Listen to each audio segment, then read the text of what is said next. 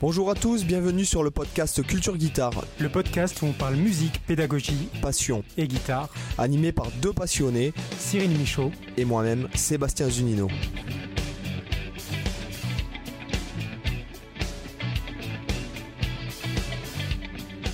Hola chicos Qu'est tal Cyril? Ah bah écoute, euh, pleine forme aujourd'hui, je suis content.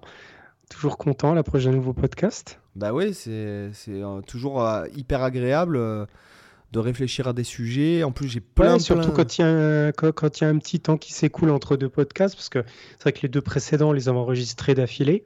Donc Et ça je fait viens- un petit temps là. à peine de rentrer euh, des vacances. Et voilà, avec on les- est, déjà, tu vois, on est déjà au charbon. Et ouais, voilà, j'étais avec mes enfants, tout ça, j'étais à Disneyland, c'était cool. euh, voilà, j'ai fait euh, 50 fois le. Je vous le conseille d'ailleurs, ceux pour qui aiment les, les, les attractions à sensations. Donc, c'est pas vraiment euh, adapté aux attractions à sensations, c'est plus pour, euh, on va dire, entre 5 et 7 ans. Vraiment, je pense que Mm. c'est vraiment optimisé pour, pour ces âges-là. Ouais. Euh, nous, on y est allé avec ma grande fille qui, a, a- qui est amatrice de- de- d'attractions à sensations, un peu comme moi. Mhm. Et donc, en fait, on a campé euh, pratiquement euh, pendant deux jours. On a campé au, à la Hyperspace Mountain. Voilà, D'accord. donc, euh, c'était vraiment cool, quoi. Voilà, il n'y a pas. Il n'y a pas à chier, c'était vraiment extra quoi. Moi j'ai adoré. ouais.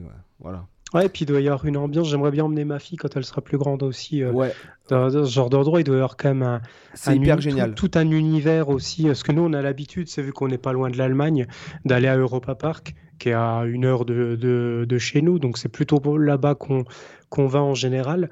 Et- mais je me suis dit, euh, Disneyland, tout ça, tu as, quand même une.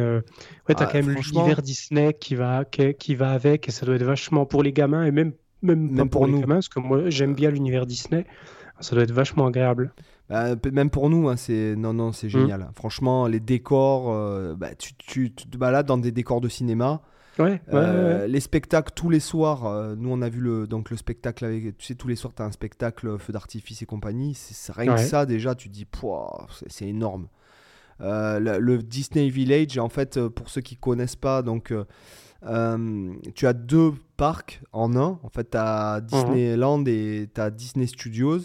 Et en fait, euh, au- autour de ça, tu as Disney Village, en fait, avec plein de Mhm. boutiques, plein de restaurants, plein de... Il y a un cinéma euh, et les hôtels euh, Disney. euh, donc nous, on était à...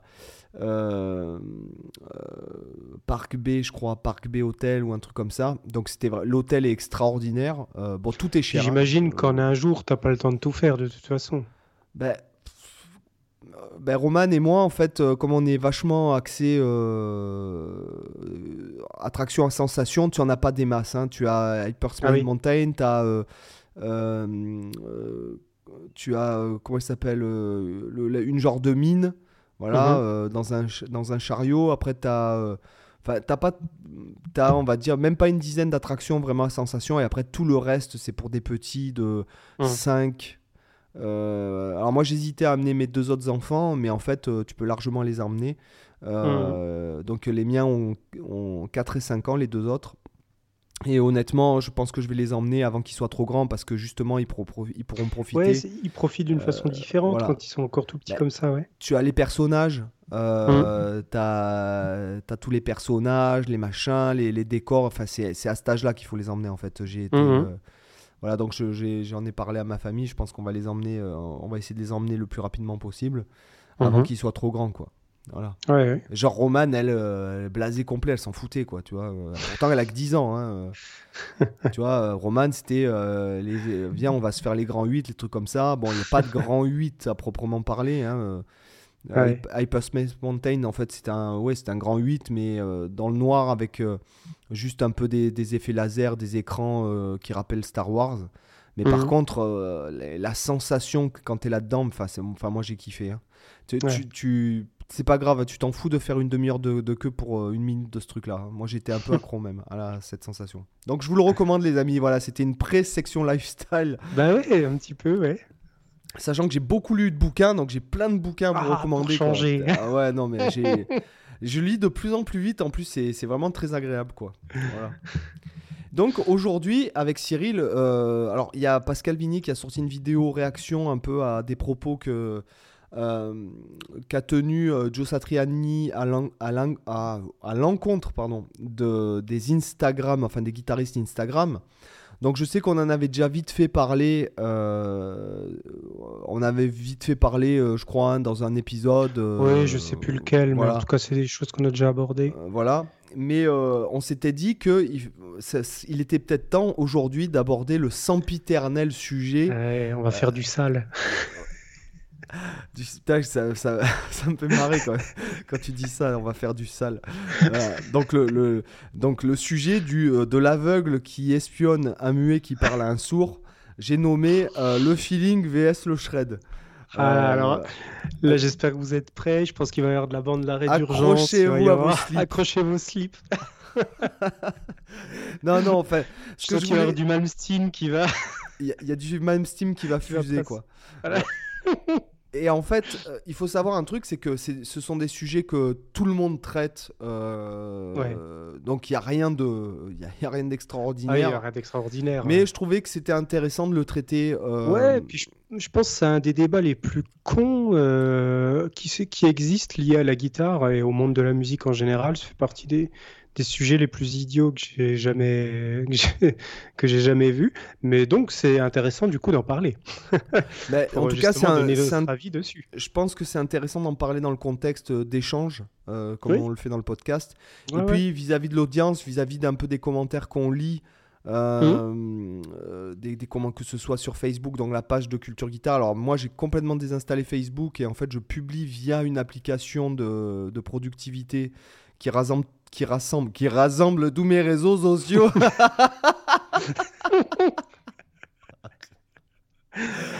Donc, euh, Ça part déjà en vrille. Ouais, pardon, c'est la fatigue là, c'est la fatigue. Je, Ah je- je rentre après dans ma tanière, je suis content, tu vois, d'être chez moi là, dans, mon- dans mon univers quoi. Donc, euh, donc en fait, je, je- c'est vrai que je lis vite fait quelques messages qui passent sur Facebook, je lis quelques euh, commentaires sur le Apple Podcast, sur les après pour les gens qui nous laissent 5 étoiles sur le podcast, bien sûr sur Apple, euh, sur iTunes. On Mais- les remercie au passage. hein. on les remercie, on leur fait la bise. Euh, alors donc, il y a un peu ce... Bon, moi je vais pas... moi j'aime, j'aime quand c'est... j'apprécie les deux, clairement. Euh, Oui. euh, voilà, déjà, euh, même... Déjà, c'est con de les opposer. En fait, c'est ça surtout qui est, le plus débile. C'est de, de se dire que l'un ne peut pas exister sans l'autre. tu veux que je te dise, j'ai l'impression que le... En, Enfin, fait, non, ça va surtout dans un sens. avec l'autre. C'est ça que je voulais dire. Ça va surtout dans le... Bon, moi, je, je vais être un peu tranchant. euh, je trouve que ça Allez, va surtout dans le sens... Voilà, je vais être un peu, un peu tachant, si je puis me permettre. Euh, c'est sur, surtout euh, l'animosité vient surtout des gens qui ne sont pas, euh, qui, qui en fait se prétendent des adeptes du feeling. Oui, bah, c'est clair. envers les gens qui shred. Alors que Mm. bon, le shred, Alors que l'inverse, par contre, les gens, il y a- ouais, les gens qui il n'y a pas un shredder qui vient, qui vient de le- qui va venir dire à un mec Ah putain, donc là, t'as foutu un vibrato, t'exagères, c'est- il y a du feeling. euh, Là, non, non. Non, voilà, c'est ça. Ouais, Euh, alors que bon, euh, c'est vrai que je n'aime pas, par exemple. euh, alors c'est intéressant aussi, vite fait. J'ai réécouté beaucoup de guitare héros ces derniers temps. Notamment, Mhm. je- j'en avais parlé les semaines en truc. Là cette semaine, par exemple, j'ai réécouté énormément Greg O. ouais. euh, qui est en fait une, un guitariste qui provient de l'école, euh, enfin de l'écurie Mike Varney, Shrapnel Mhm. Records. Ouais, Euh, j'ai beaucoup, j'ai réécouté Guthrie Govan, euh, son album Eroti- Erotic Ouais. Cakes, qui est, alors lui, Faudrait que je le réécoute cet album. Euh, euh, je suis un peu comme toi, tu as sur lui autant. euh, c'est un mec que j'adore regarder ses vidéos YouTube, ses impros, etc. Mais après, quand j'écoute sa musique, euh, pff, Moi, moi, voilà, la musique, moi j'écoute euh, pour la performance. Je vais, je Oui, voilà, exactement Et, pareil. et d'ailleurs, en plus, ça tombe à point nommé parce que j'ai lu la biographie de, de, de Niccolo Paganini. Donc, pour ceux qui ne le savent pas, en fait, c'est un des oh, plus grands, tiens. c'est un des plus grands virtuoses euh, Ah, du violon. du violon, euh, 19e siècle. Euh, attendez, je vais vous dire le, excusez, le nom de l'auteur. C'est une femme. Ouais. Ah, c'est le fameux euh, violoniste que qui aurait supposé vendu son âme au diable, qui, qui, faisait, qui causait des évanouissements à ses concerts, qui, qui avait, je sais plus l'anecdote où il avait coupé toutes les cordes de son violon pour jouer une pièce sur une seule corde. Oui, voilà, c'est ça. Ah, C'était le Malmsteen du violon, quoi, déjà. Oui, et puis, alors, euh, l'auteur s'appelle Laure d'Autriche d'Autriche, d'accord euh, Voilà, tout, en un seul mot, hein, D-A-U-T-R-I-C-H-E.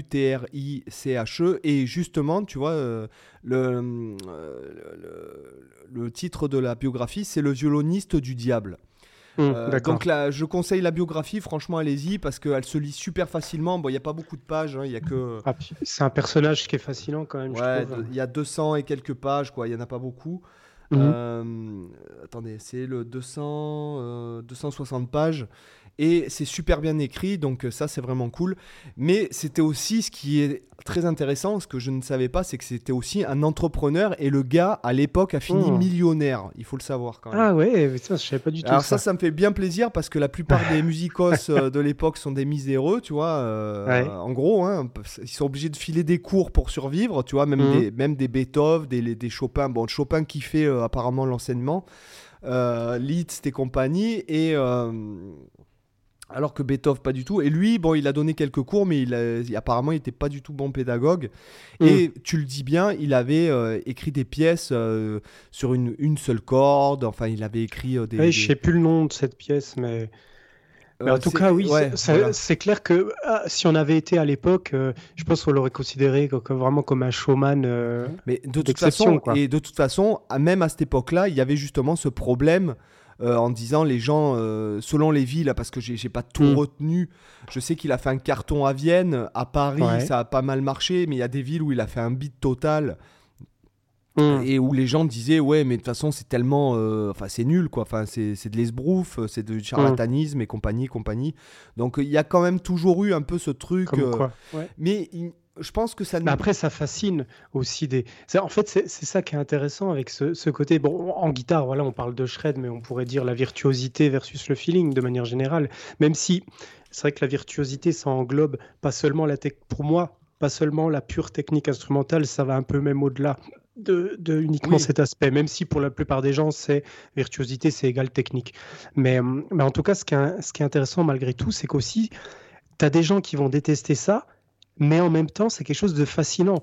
Et on, a tous, justement, euh, la fascination pour des, des humains d'exception, quel que soit le domaine. Tu vois, là, on parle de musique, mais souvent dans le podcast, on a parlé, voilà, que des, fois, il y a des, gens, on va être admiratifs de leur parcours parce qu'ils sont tellement exceptionnels par rapport à l'humain de base que, en fait, ils en deviennent fascinants. Et c'est la même chose pour ceux qui, ont, qui atteignent des niveaux de virtuosité monstrueux. Euh, même si au pire, sur certaines pièces, on pourrait peut-être objectivement dire qu'il n'y a pas forcément de feeling, que c'est vraiment purement démonstratif technique, mais ça fascine malgré tout dans, certains cas, euh, justement par l'extrême. En fait, c'est le côté extrême qui est fascinant. Après, je te cache pas que euh, donc ce que ce que je voulais dire, c'est que effectivement, j'aime quand c'est fourni niveau note, mmh. mais j'aime aussi euh, bon, il y a des trucs qui me bon, moi, je vais faire hérisser le hérisser le poil de de pas mal de, gens, j'imagine, qui écoutent. Mais moi, par exemple, Pink Floyd, ça ne me plaît mhm. pas. Euh, qu'est-ce que tu veux que je te dise? Euh, ah, je, pense qu'après avoir dit que Jimi Hendrix ça nous touchait pas, que maintenant Pink Floyd et compagnie, on peut plus choquer personne, je pense. Ben, c'est pas ça, mais après c'est chacun ses goûts, tu vois. Par exemple, ben je, reconnais, euh, comment dirais-je, le génie, j'ai envie de te dire, le génie musical créatif de Pink Floyd. néanmoins, ça ne me plaît pas.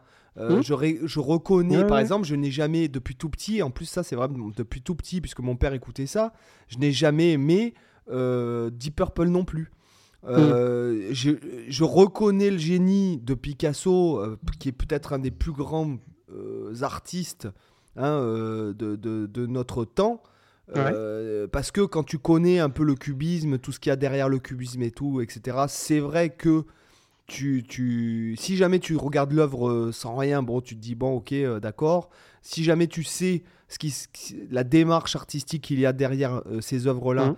tu, tu dis, oui, effectivement, le gars, c'est du lourd. Après, moi, qu'est-ce que tu veux, ça me plaît pas, ça me plaît pas, hein, je veux dire. Oui, voilà, c'est tu peux complètement reconnaître la valeur de, de, la personne, la valeur du travail qu'elle a apporté, à quel point elle a contribué pour l'instrument, pour la musique en général ou autre, sans pour autant apprécier ce qu'elle a fait. La, la crème de marron, c'est bon, je déteste la crème de marron. Ouais. Voilà. Et pourtant, non, mais c'est bon. Tu vois euh, et, et ma Ouais, fille moi- euh, moi, déteste exemple, je le peux miel. bouffer- je peux te bouffer un pot entier de crème de marron, alors que tu, as, si Steph elle coupe une tomate dans la pièce, je vomis quoi. C'est voilà, c'est chacun son. Pourtant, objectivement, c'est même meilleur la tomate que, le, que le, la crème de marron, objectivement. Mais moi, Oui, tu voilà, me mets ça c'est dans la bouche, c'est une question de goût, c'est peut-être des, des- des biais cognitifs ou des, des trucs comme ça. Euh, Mozart, euh, je suis tellement admiratif d'un gars comme Mozart. Euh, quand je lis, euh, Mhm. bon, j'ai lu, là, y a récemment, j'avais lu une biographie qui était d'ailleurs bien écrite et vachement, Mhm. vachement documentée, surtout au niveau musicologique aussi, qui analysait aussi les opéras. Ouais. Euh, moi, quand j'écoute, bon, les opéras, je les connais pas tous par cœur, mais quand j'éc- j'écoute les œuvres, euh, je suis sans plus touché, quoi. Voilà. Bah, tu sais, moi, c'est pareil. hein. Par exemple, Mozart et Beethoven, pff, quand j'écoute euh, la plupart de ce qu'ils ont, des, des choses qu'ils ont fait, euh, je, je, je veux dire, Mais même j'ose dire que je me fais souvent chier. Euh, ça me touche absolument pas. Mais après, c'est même, moi, c'est la période classique en général. Où vraiment, euh, pareil Schubert, pareil, euh, euh, enfin, la, la plupart ouais, non, des compositeurs de la période classique, dans bah. Schubert, il était déjà dans, le, dans, dans la fin du classique, Euh, comme, euh, comme Beethoven était aussi dans la fin du classique et à cheval après sur le romantisme. Mais, mais en tout cas, de manière générale, toute la période classique, c'est la période qui m'ennuie le plus profondément. Alors que j'adore la période baroque, j'adore la période romantique, j'adore même la période contemporaine, même le moderne. J'aime toutes les périodes, sauf la période classique qui me fait chier, mais à un point, euh, vraiment, je... Mais voilà, ça se discute pas. Pourtant, c'est une période où il y avait des génies pas possibles, autant que dans toutes les autres périodes. Mais, euh, mais aussi des, énormes virtuoses, comme dans toutes les, toutes les périodes. Mais voilà, tout ça, c'est pour dire finalement, euh, on peut reconnaître la, valeur, euh, évidemment, que quelqu'un comme Mozart, Beethoven, Schubert euh, et d'autres ont apporté un, tellement à la musique que tu, tu peux pas ne pas reconnaître la valeur artistique de ces mecs-là, quoi. C'était monstrueux. Et après, ça, C'est comme Stanley le droit de Kubrick. dire que toi, tu te fais chier en écoutant ça, quoi. Stanley Kubrick pour le cinéma, moi, qu'est-ce que tu veux, ça ne me plaît pas non plus, quoi, tu vois. euh, Stanley Kubrick, ça dépend, tu vois. Par exemple, je me, j'ai jamais pu euh, voir en entier euh, 2001 l'Odyssée de l'espace. Je tiens 15 minutes devant et j'ai envie de m'ouvrir les veines. Mais par C'est contre, vrai que c'est euh, angoissant, franchement. j'ai adoré Eyes Shut, j'ai adoré. bah, après, euh, Full Metal Jacket, je l'ai adoré à 50%. Une fois qu'ils partent faire la guerre, ça m'a. Ouais, moi, Après, j'aime moins la deuxième partie du film, mais j'adore toute la première Ah, partie mais du film, notamment. baleine, ouais. Euh, Ouais, voilà, et notamment le, le putain de monologue du sergent Hartman là, qui est, euh, qui est énorme, qui en plus qui est improvisé par parce que le mec, faut savoir que c'était un, un vrai instructeur de l'armée. Et puis, euh, du coup, toute la scène, elle est quasiment intégralement improvisée. Et en fait, Kubrick, il a juste gardé un peu les meilleures prises de ce qu'il a. Et, et en plus, il est, mais il est filmé par en dessous. ouf. En fait, il est Oui. filmé. Hein, c'est ça, en contrebas, en fait. Alors pas toujours, mais effectivement, souvent quand il est avec les recrues, il est pour, euh, pour le mettre en valeur de dominant par rapport à l'autre qui est dominé. Tu as ses plans classiques, contre-plongée, plongée, etc. Et euh, effectivement, euh, voilà, il y a des, des films de Kubrick comme ça qui sont. Mais disons qu'il il est, il a une puissance cinématographique Kubrick. Et après, bon, ça dé- aussi, ouais. Mm. Après, ça dépend des, ça dépend des films, quoi. Orange Mécanique, par exemple, c'est énorme. J'adore Bah, ce film. Moi, je sais que c'est Mais, c'est- c'est ce qui me plaît. Alors, je reconnais le génie, mais ce sont les ambiances et tout qui me, un peu comme toi, qui me donnent envie de m'ouvrir les veines, quoi, tu vois. Mais moi, euh, 2001, c'est de- c'est par ennui. C'est pas, c'est pas parce que ça m'oppresse ou autre. Parce que moi, je regarde des, des films d'horreur euh, au petit déjeuner, euh, ça me pose aucun souci, tu vois. Euh, c'est plus vraiment l'ennui absolu, quoi. Mais après, je suis peu fan de la SF, donc euh, ça aide pas. Mais euh, pour en revenir euh, à, notre, euh, à notre truc, moi, il y a des gars qui, en fait, euh, sont virtuoses, Mhm. hein, euh, qui, euh, qui, moi, ne me touchent pas, clairement. Oui, moi Euh, aussi. Voilà, après, moi, par exemple, bon, c'est pas, j'ai pas envie de jeter la pierre hein, à qui que ce soit, mais bon, Rusty Cooley. euh, J'avais ce nom-là en tête, tu vois. Voilà, bon, bah, il joue vite, mais. pff, sais, Voilà. on pourrait en citer plein. hein. Michelangelo, c'est pareil. Mais par exemple, Rusty euh, je lui avais donné quand même une chance parce que faut, faut, faut reconnaître, malgré tout, faut, faut lui donner justice sur un truc. C'est que tout le monde le défonce, tout le monde le clash en disant qu'il fait du shred qui a aucun sens, machin. Mais tout le monde le juge toujours sur des vidéos YouTube à la con où en fait il est en train de s'échauffer, où euh, il est en train de faire justement du shred de, de déboulage qui a pas de valeur musicale parce qu'il est juste en train de faire de la démo d'une guitare ou de faire. Et il est, toi, il est pas en situation où il joue sa musique. Et en fait, tout le monde lui tombe dessus euh, pour cette raison. Donc moi, j'ai quand même donné sa chance en écoutant son album. Alors je sais plus comment s'appelle son album. Bon après, manque de bol, j'ai trouvé ça autant inécoutable que quand il faisait des mots. Mais malgré tout, tu vois, il faut reconnaître quand même une chose, c'est que souvent les gens le jugent sans avoir essayé de faire l'effort d'écouter son album et sa musique. Il faut toujours se méfier quand on critique les guitaristes en voyant juste des vidéos YouTube. Hum, moi, je préfère quand même écouter ce qu'ils font musicalement, ce qu'ils proposent musicalement. Après, manque de bol, voilà, pour Rusty Coulet, j'ai pas aimé non plus son album parce que je trouve que c'est c'est du shred habituel où il y a, toi, il n'y a pas de riff qui m'accroche, même les solos. C'est pas comme un Malmsteen qui, qui lui, il va, te débouler 50 000 notes en, un solo, mais par contre, il y a une âme dans le solo. Alors que quand Rusty Coulet fait la même chose, ben. c'est pas ça, c'est qu'il y a, y a tout. C'est bête, hein, pour moi. C'est un, un, truc qui veut rien dire ce que je vais dire, mais il y a du swag. Euh, Quand Malmsteen le fait, il y a une conviction, il y a une fraîcheur, il y a une intensité. Il une, une intensité, parce que des fois, jouer beaucoup de notes, ça peut être intense. Regarde par exemple, c'est ce qu'il explique notamment, je vous, je vous recommande d'écouter euh, depuis quelques semaines les vlogs de, de Steve Vai, quand il parle du, du, point culminant du solo, du climax euh, de, du solo. Enfin, ce que je veux dire, c'est que ça peut traduire aussi une intensité. Ça peut, euh, par exemple, prenons même qui est pas dans le shred, mais qui est quand même vachement intense, la fin du solo d'Hotel California ou euh, la fin du solo de Sultan of Swing. Euh, D'ailleurs, Hotel California, je fais un petit aparté, mais quand tu quand tu vois le carton qu'a fait ce morceau et quand tu vois la structure absolument pas formatée radio qu'elle a, c'est assez hallucinant parce que je le faisais souvent analyser à des élèves au, conservatoire et tu te rends compte que le morceau, il fait, si je me souviens bien, il fait 6 minutes 30. Euh, je, peux, je peux vérifier rapidement là, mais il me semble que c'est ça, 6 hein, minutes 30. Et quand tu regardes dans le morceau, il y a déjà une minute entière d'introduction. c'est ça, 6 minutes 30. Et le solo, je crois qu'il fait au moins deux ou quasiment 3 minutes le solo. Ouais, mais en fait, quand tu te rends compte, quand tu enlèves l'intro et le solo, en fait, il te reste un morceau de 3 minutes 30. et, rien que l'intro, euh, faites prêter attention à ça, mais l'intro, c'est un contrepoint des temps modernes. Bah, L'intro, elle est super riche quand on entend toute la subtilité de qu'il y a au niveau des guitares, toute le, effectivement, comme tu dis, tout, tout cet aspect-là contrapointique, mais elle est super riche l'intro. Il y a énormément. C'est pas juste un, un arpège basique, c'est hyper travaillé, quoi. Et, donc, après, si, si, on prend euh, justement, on va prendre un truc neutre, forcément, dont nous ne sommes pas réellement fans, mais euh, il faut, faut, dire ce qui est. Par exemple, Geoffrey Govan, tu écoutes l'album Erotic Cakes. Donc, je vous parle pas mhm. des vidéos YouTube qui sont faites par JTC, mais prenez par exemple vraiment, il est sur iTunes, sur enfin, il me semble, hein, Erotic Cakes, donc c'est l'album. sur euh, YouTube, on peut le trouver aussi. Oui, voilà. bon, les, les compos. Moi, moi qu'est-ce que tu veux? Les compos ne me plaisent pas. Moi, ce qui me plaît, c'est bête, hein, mais c'est bon, ce sont les solos. Euh, mais je les j'aime pas les solos parce qu'ils sont très peu mélodiques réellement. Pour moi, c'est euh, bend, shred, bend, shred, bend, bend, shred, shred, oui, bend. Je vois ce que tu veux dire. Il euh, n'y a pas vraiment de mélodie. De, de, de, oui, tu as l'impression de voir des successions de gimmicks, quoi. Voilà, c'est ça en gros. Hmm. Mais quand ils jouent vite, ce ne sont pas des gammes à, à, tombeau ouvert, quoi. Ce sont des phrases. Des phrases, oui. Là, ça, je suis d'accord avec Ce ça. Ce sont des phrases rapides. C'est complètement différent, effectivement, que te débouler, que te débouler un mode en trois, trois notes par corde à fond la caisse. Euh, voilà, ça montre que tu as, bossé ta gamme ascendante-descendante, mais après, quand, tu fais la même chose en phrasant vraiment sur des choses, ou si tu le ralentissais, tu verrais vraiment que là, il y a, un super phrasé travaillé, il y a du choix euh, raffiné d'intervalle, c'est quand même autre chose, on est d'accord.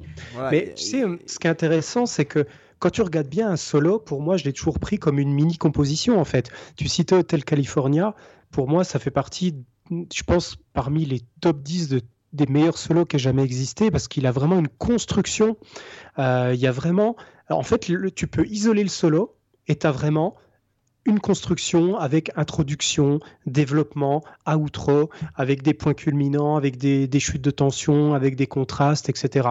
Et en fait, un, solo, normalement, c'est ça, c'est une sorte de mini-composition à l'intérieur d'une composition. Ça doit raconter une histoire. Et la plupart des, bons solos, toi, moi j'ai aussi en tête, par exemple, le solo de Comfortablinum de euh, David Gilmour, même si je sais voilà, que tu n'aimes pas forcément, ou, ou, le solo de Time aussi de Gilmour.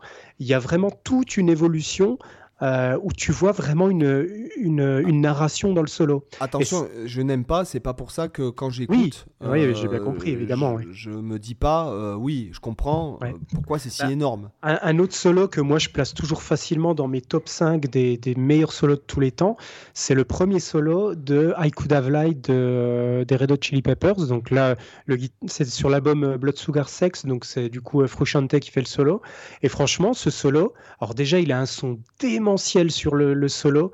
Euh, rien que le son, moi, je, suis fan. C'est un des plus beaux sons de guitare que j'ai jamais entendu.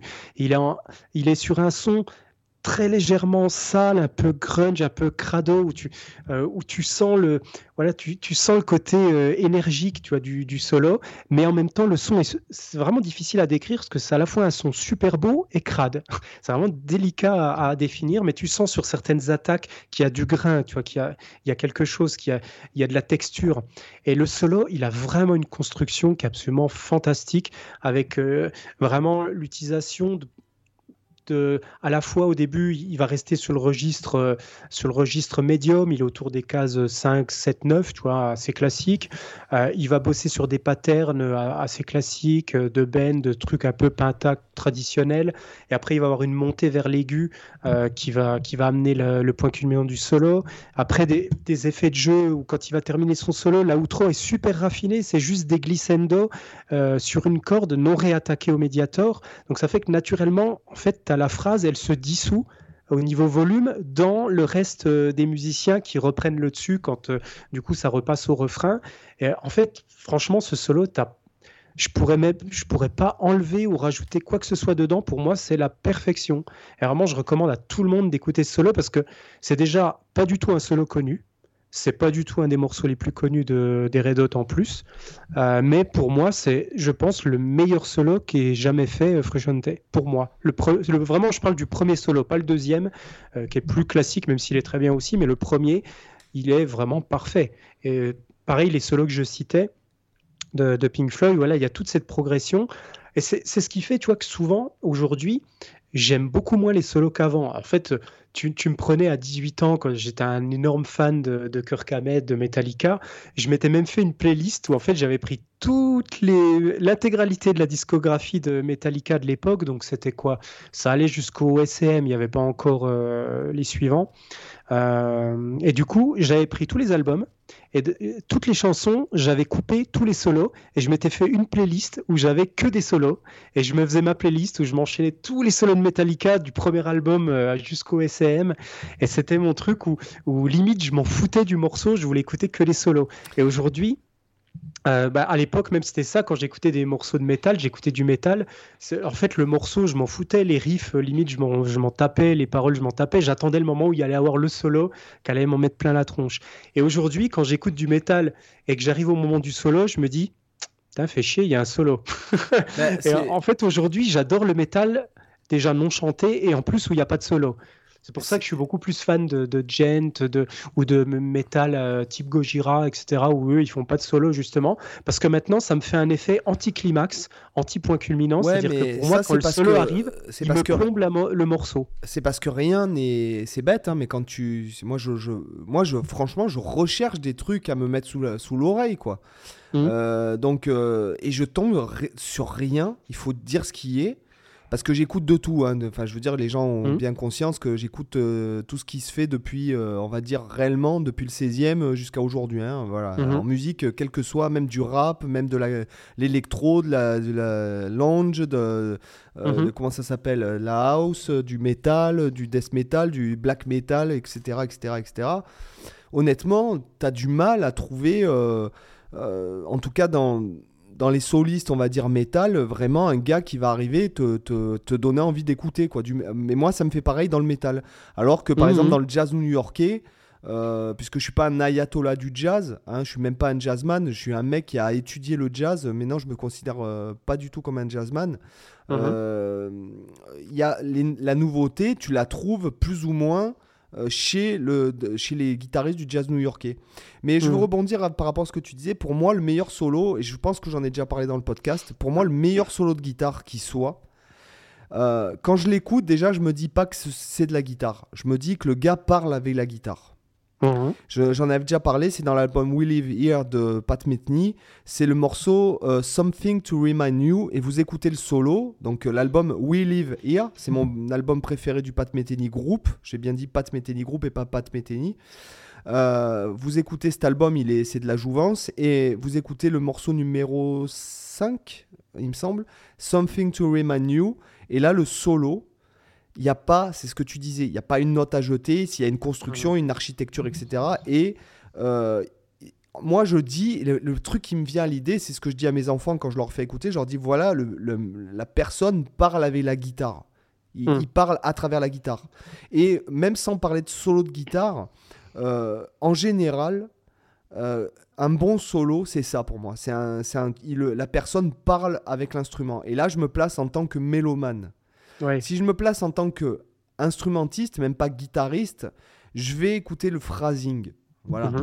Euh, les phrases. Voilà. Et si jamais je trouve pas de phrase, euh, mais rapide, rapide ou lente, c'est pas la, c'est pas un Oui, c'est pas la question, C'est pas la question de rapide ou lent. C'est le phrasing. Mais après ça, c'est subjectif. C'est comme dirait, euh, qu'est-ce que tu recherches dans un livre? Ouais. Euh, Bah voilà. après, moi, ça, ça va un peu au-delà même de, de cet aspect-là. Je suis d'accord avec ce que tu dis, je recherche à peu près les mêmes choses. Mais moi, ça va même un peu au-delà. C'est que euh, ce qui me plaisait avant, c'était vraiment le côté où. En fait, je raisonnais comme un guitariste, si tu veux, avant.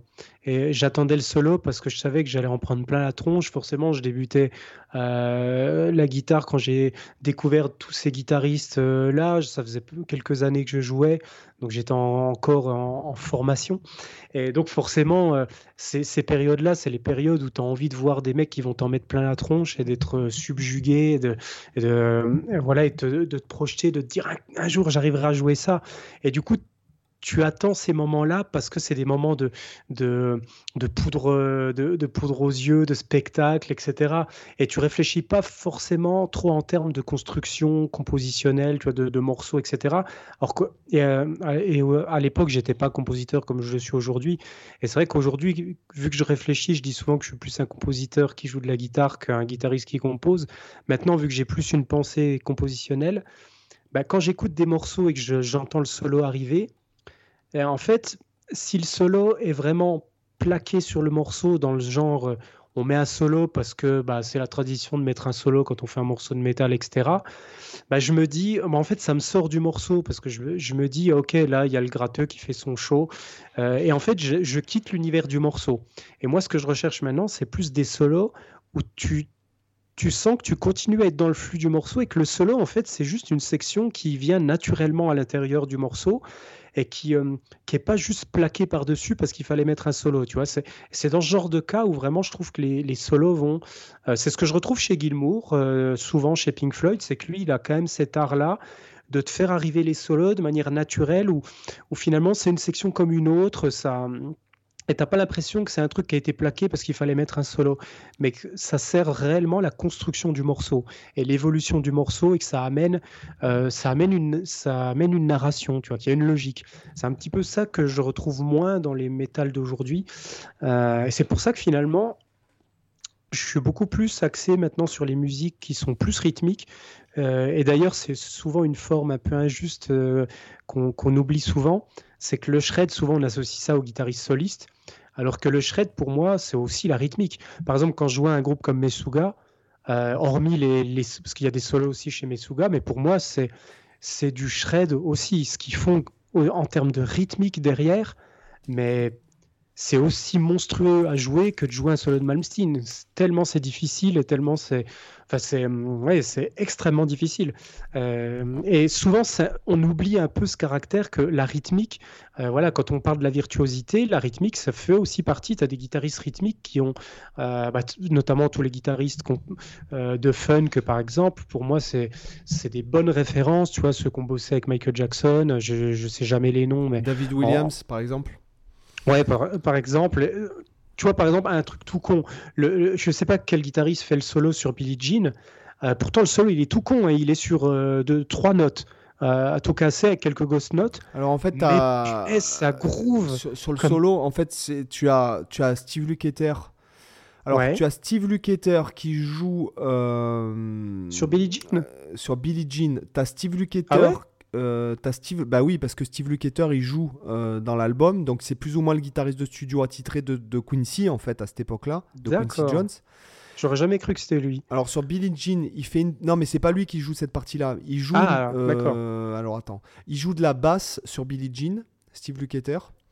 Euh, il y a, euh, si franchement vérifiez, mais je pense que c'est ça. hein, J'ai pas envie de vous dire de bullshit. Il y a euh, Paul Jackson je, je Jr. fast check en même temps. Alors, Paul Jackson Jr., non, lui, c'est, il joue sur. euh, parce qu'ils sont trois à jouer, par exemple, sur. euh, pas sur Billie Jean, mais sur Beat It. Sur Beat It, tu as. Ah oui. Paul, tu as euh, qui fait le riff, Paul Jackson Jr. qui fait le truc en double stop au début, et tu as David Williams qui fait le cocotte, le fameux solo funky. Alors, Voilà. a priori, sur Wikipédia, il n'y a pas Steve Lukather. Pour la basse, c'est Louis Johnson, a priori. Et la guitare, c'est David Williams. David Williams, ouais, ouais, mais euh, tu dans le CD, moi je parle de- du livret du CD, hein, parce que des fois c'est Ah. bon, bref. Oui, après. et, en fait sur Billie Jean, euh, le, le- le solo, en fait, Mhm. Donc ça c'est Beat It, hein, ce que je te disais. Et le solo c'est Van Halen. Ok. Donc tu as euh, le- dans Oui, Beat oui. It, tu as Lukather, David Williams, euh, Paul Jackson Jr. qui fait le truc en double stop. Mhm. Et le solo c'est Van Halen. Ouais. Et après dans Billie Jean, celui qui fait le solo euh, en funky c'est euh, David Williams qui est Ouais. euh, ce solo est démentiel. Pour moi, il est, il est, il est, pff, il est parfait. Le son est parfait. Le groove est, est monstrueux. Et pourtant, il y a trois notes, quoi. Il y a trois notes. C'est hallucinant. Et c'est- là aussi tout cet aspect de, de virtuosité qui, existe dans la maîtrise que tu vas avoir d'un simple groove comme ça. Pour moi, c'est aussi une forme de virtuosité. Ah oui, non, mais je suis, tu, tu parles, tu prêches un converti. Je crois que j'ai relevé toute la discographie euh, de Michael Jackson à la guitare et notamment, j'avais préparé une vidéo avec tous les riffs de, de David Williams que j'ai jamais sorti en fait euh, pour mon vlog. Euh, Mhm. Mais un jour, il faudra que je le fasse euh, puisque c'est tout préparé. Et tu as, si, si vous aimez les cocottes dans ce style-là, donc David Williams, c'est un des. pff, la liste, vous tapez David Williams guitare crédit sur, sur Google, vous allez tomber sur la liste euh, des crédits que ce mec-là a fait, donc euh, sur les albums sur lesquels il apparaît. C'est impressionnant, quoi. Voilà. Mhm. Voilà, et, euh, mais je, je- vite fait, je reviens à un truc que tu as dit parce que tu parlais de l'architecture du solo et tu disais que le solo en lui-même doit être d'avoir une histoire, doit avoir un contexte, doit avoir une place, etc. Et je mets un peu ça en. Je télescope ça Mhm. avec un truc qui, qui, moi, pour moi, est important dans le jazz, c'est-à-dire que. Euh, et c'est aussi pour ça que j'aime euh, beaucoup Miles Davis, c'est que euh, quand tu improvises sur un standard de jazz, à 80%, on va dire, allez, j'exagère quand je dis 80%, mais les, les gens qui font du jazz me comprendront, ceux qui connaissent un peu l'harmonie, toutes les grilles, c'est souvent la même chose. Un qui va sur 4, qui va sur 5, qui revient sur 1, et qui conclut, qui repart au début. En gros, c'est c'est extrêmement vulgarisé, d'accord? Euh, Donc, tu as, euh, pour moi, la classe absolue dans un chorus de jazz, c'est quand tu entends, sans la grille, quand une personne fait un solo sur, euh, sur un... Si tu entendais le solo isolé, Ouais. sans rien, sans accompagnement, Oui, tu arriveras à, en- sous- à entendre l'harmonique derrière. entendre le thème Ouais. pas l'harmonie, puisque c'est le principe euh, du jazz, c'est que tu entends de l'harmonie, puisque de toute façon, c'est assez. Euh, alors, ça semble très, très, très complexe au départ, mais en fait, ça, ça finalement, ça, de- ça reste simple. Ce, que, ce ne sont que les mêmes cadences, sauf euh, quand Mm. on commence à arriver dans, dans les années, euh, allez, fin 50, euh, début 60, quand on commence à arriver dans les trucs un peu plus. un peu moins, je dirais. enfin un peu moins évidents, c'est-à-dire qui utilisent des cadences logiques.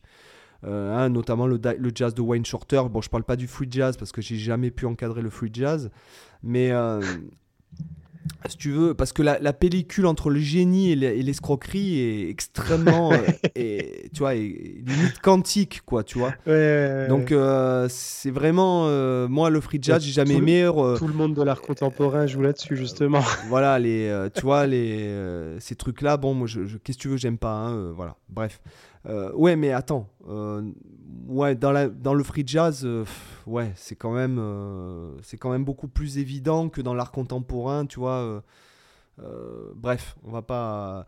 Donc, ce qui, moi, voilà, c'est quand, quand, par exemple, si jamais tu dois. Il y a un solo à faire, vraiment qui doit être construit dans un morceau, au service du morceau, déjà, il faut qu'on entende le thème. Si, par exemple, vous êtes dans un groupe de rock, un groupe de pop, et que vous devez faire un solo, attaquez pas votre pinta avec vos bains direct, avec votre plan que vous aurez sorti sur n'importe quel morceau, mais par exemple, reprenez les notes du chant. Et alors c'est là, très courant dans la variété française, par exemple. Bah si tu beaucoup de variétés françaises des années 80, quasiment tous les solos commencent par la reprise du refrain. Et c'est, et c'est, euh, pour moi, c'est une évidence. Et c'est là que tu, c'est là que tu, tu n'es plus juste un guitariste, mais que tu es juste un musicien qui s'exprime à travers la guitare et qui prend la place qu'il doit avoir. Mhm. Euh, franchement, moi je trouve que c'est la classe absolue.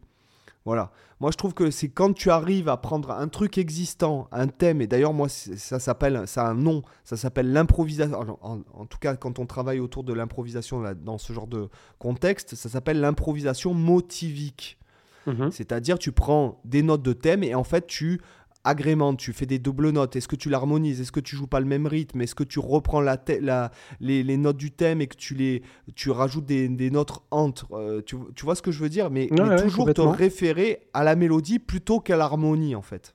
Mhm. Parce que si jamais tu, euh, en gros, euh, si jamais tu joues tout le temps des cadences et tes plantes de 5-1 et tout dans un standard de jazz, finalement, tous tes solos vont, sonner de la même façon.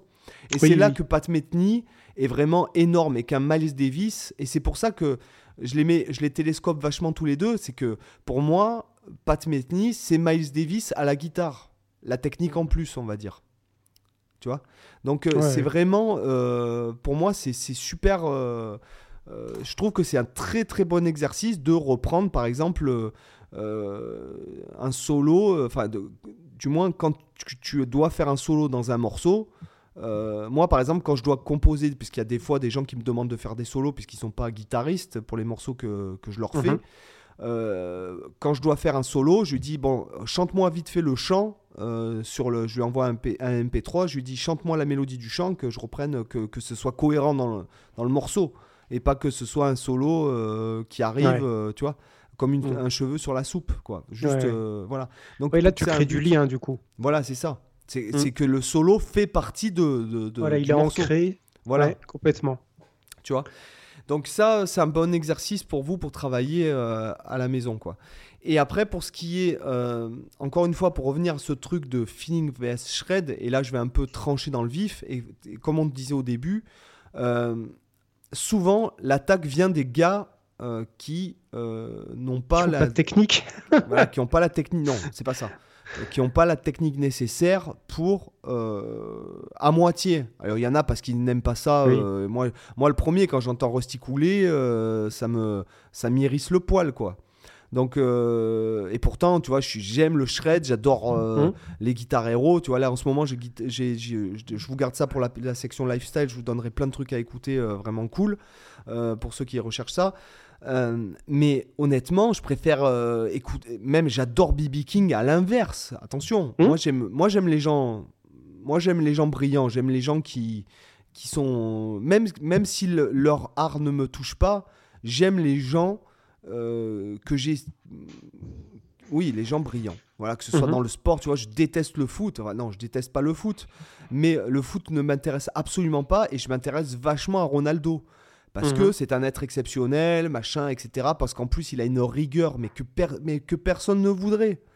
Tu vois, donc moi, j'aime, j'aime les gens qui réussissent, j'aime les gens qui se donnent les moyens, j'aime les gens qui, qui, qui se dépassent. En oui, parce que tu peux toujours en tirer des bénéfices pour toi-même, euh, des, de, voilà, de choses que tu pourrais essayer d'appliquer dans ta vie personnelle, de l'inspiration, quoi. Voilà, c'est ça, exactement. Et, Peu importe s'ils sont pas du même domaine. Juste une petite parenthèse, les, les, gars qui critiquent des gars comme Ronaldo parce qu'en en fait, euh, ils gagnent beaucoup de pognon, je, leur, je, je suis sûr et certain qu'ils tiendraient pas une semaine le rythme de vie d'un Ronaldo. C'est-à-dire, tu, tu connais pas, il n'y a pas de plaisir. Enfin, il y a pas de plaisir facile il y a pas de, il y a pas de, y a, c'est hyper, la bouffe est hyper contrôlée, le sommeil est hyper contrôlé, l'entraînement, c'est toute sa vie. Le gars, c'est une, hygiène de vie de toute sa vie. Le mec ne boit rien d'autre que de l'eau, quoi. Il ne boit pas Mhm. de vin, ne boit pas de coca, ne boit pas Oui, de. de toute façon, quand, quand tu veux atteindre un certain niveau d'excellence, tu es obligé de faire des sacrifices Voilà. sur certains points. Euh, c'est obligé, peu Et- importe le domaine dans lequel tu, tu évolues. Il dort euh, par. euh, je crois qu'il fait 6 siestes de 1h30 par jour. Enfin, tout est optimisé Mhm. vers ce qui. tout- Ouais. tout- toutes les actions de un sa choix vie de vie. sont optimisées pour converger vers le but ultime qui est être le meilleur joueur de foot du monde. Point. Mhm. Et le gars, depuis Ouais, qu'il est minot, il a 37 ans, et depuis, le, le- depuis qu'il est minot, le gars, c'est ça. Mhm. Donc euh, je suis sûr et certain qu'il y a plein de gens qui préféreraient pas avoir les millions et vivre leur petite vie tranquille, euh, café clope, euh, petit, petit coup de blanc de temps en temps, un petit, euh, tu vois, petite beuverie avec les Ouais, potes. ouais. Mais Oui, parce que ça demande une rigueur et une, un- un- oui, une exigence sur soi qu'on n'a pas tous Inhumaine. la capacité de. Oui. inhumaine. C'est inhumain, le mec. Je te jure, moi quand je, je- je lis ces programmes, je lis les régimes, je lis les témoignages, j'ai aussi vu euh, le, le documentaire sur Rorina sur Mm. Netflix. Euh, putain, le mec, c'est euh, c'est sa vie entière converge vers l'objectif, point. C'est toutes Mm. les forces de sa vie sont dirigées vers l'objectif. Il y a rien, il n'y a pas un écart, il n'y a pas un cheveu d'écart. Enfin, je veux dire, c'est tellement monstrueux. Donc, euh, bravo, chapeau, moi je dis, ces millions, moi je, franchement, je suis heureux pour lui qu'il les mérite largement. Donc, euh, ce que je veux dire, c'est que euh, moi, je pense que quand tu jettes la pierre à un mec qui dit, quand on te dit il y a trop de notes, machin et tout, juste petite anecdote, j'ai dû faire de la musique de relaxation pour un client. Il m'a commandé 100 morceaux, quoi. Franchement, je m'emmerde comme un rat mort à faire ça. Euh, il n'y a pas assez de notes dans cette musique, donc il faut les chercher. C'est ce qu'on disait un petit peu sur les textures, sur les ambiances, etc. Mais putain, c'est chiant, quoi. C'est, euh, tu vois, la- la- voilà. Moi, j'aime, j'aime la musique virtuose quand même. Tu vois, j'aime les. Alors, je dis que j'adore BB King. Tu vois, j'écoutais BB King euh, la dernière fois en courant. J'adore parce que parce que c'est une forme de virtuosité aussi. C'est pas parce qu'il y a beaucoup de notes. oui. euh, La simplicité, euh, l'art du minimalisme, c'est c'est difficile aussi. La simplicité, la- enfin, le- co- comment dire, la, la, la simplicité, c'est pas du simplisme. Oui, voilà, c'est ça. C'est pas, c'est pas. euh, Euh, Et quand tu dois faire vraiment un morceau, c'est pour ça que par exemple, je trouve faire de la pop, c'est aussi difficile que de faire euh, que de faire d'autres genres euh, de, musique, parce que ça paraît ah, c'est juste quatre accords, machin. euh, Non, en fait, il faut déjà trouver les quatre bons accords, la façon dont tu vas dont ils vont être joués, en fait, la, façon dont tu vas les arranger. Comment tu vas mixer tout ça, quelles harmonies, quelles mélodies tu vas mettre par-dessus, quelles harmonisations de la mélodie.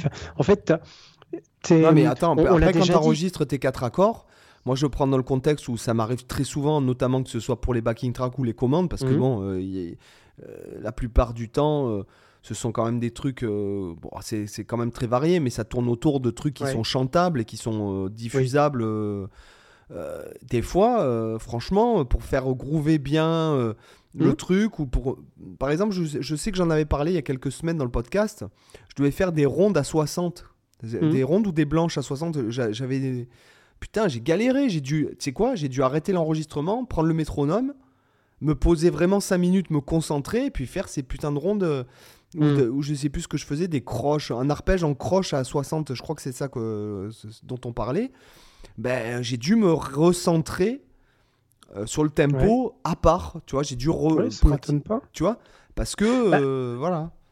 Forcément, plus plus il y a de notes, plus. Euh, je dis entre guillemets hein, ce que je vais dire, mais plus il y a de notes, plus tu peux entre guillemets te permettre l'approximation. Par exemple, euh, quand, tu vois euh, les songbooks de Malmsteen où tu as des, des, des triples croches qui sont, qui sont écrits dans des. Dans des euh, alors, il n'y a même pas de nom pour les trucs comme ça, c'est des, des, des, des N-olets, mais en, de 13, de 12, de 11, de machin comme ça. C'est des flux, donc il n'y a personne qui va, qui va venir dire Ah, bah dis donc, là, tu as, joué.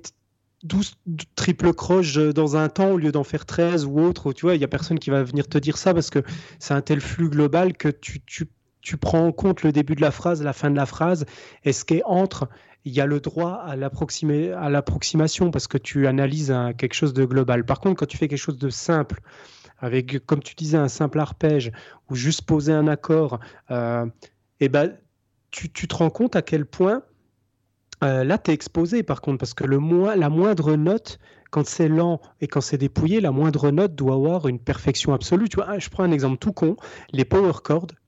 Euh, je pense qu'on peut pas faire plus simple que le power chord pour, euh, dans, le monde guitaristique. Moi, aujourd'hui, par exemple, quand je dois enregistrer des power chords, je les enregistre toujours de la même façon, c'est en hybride picking.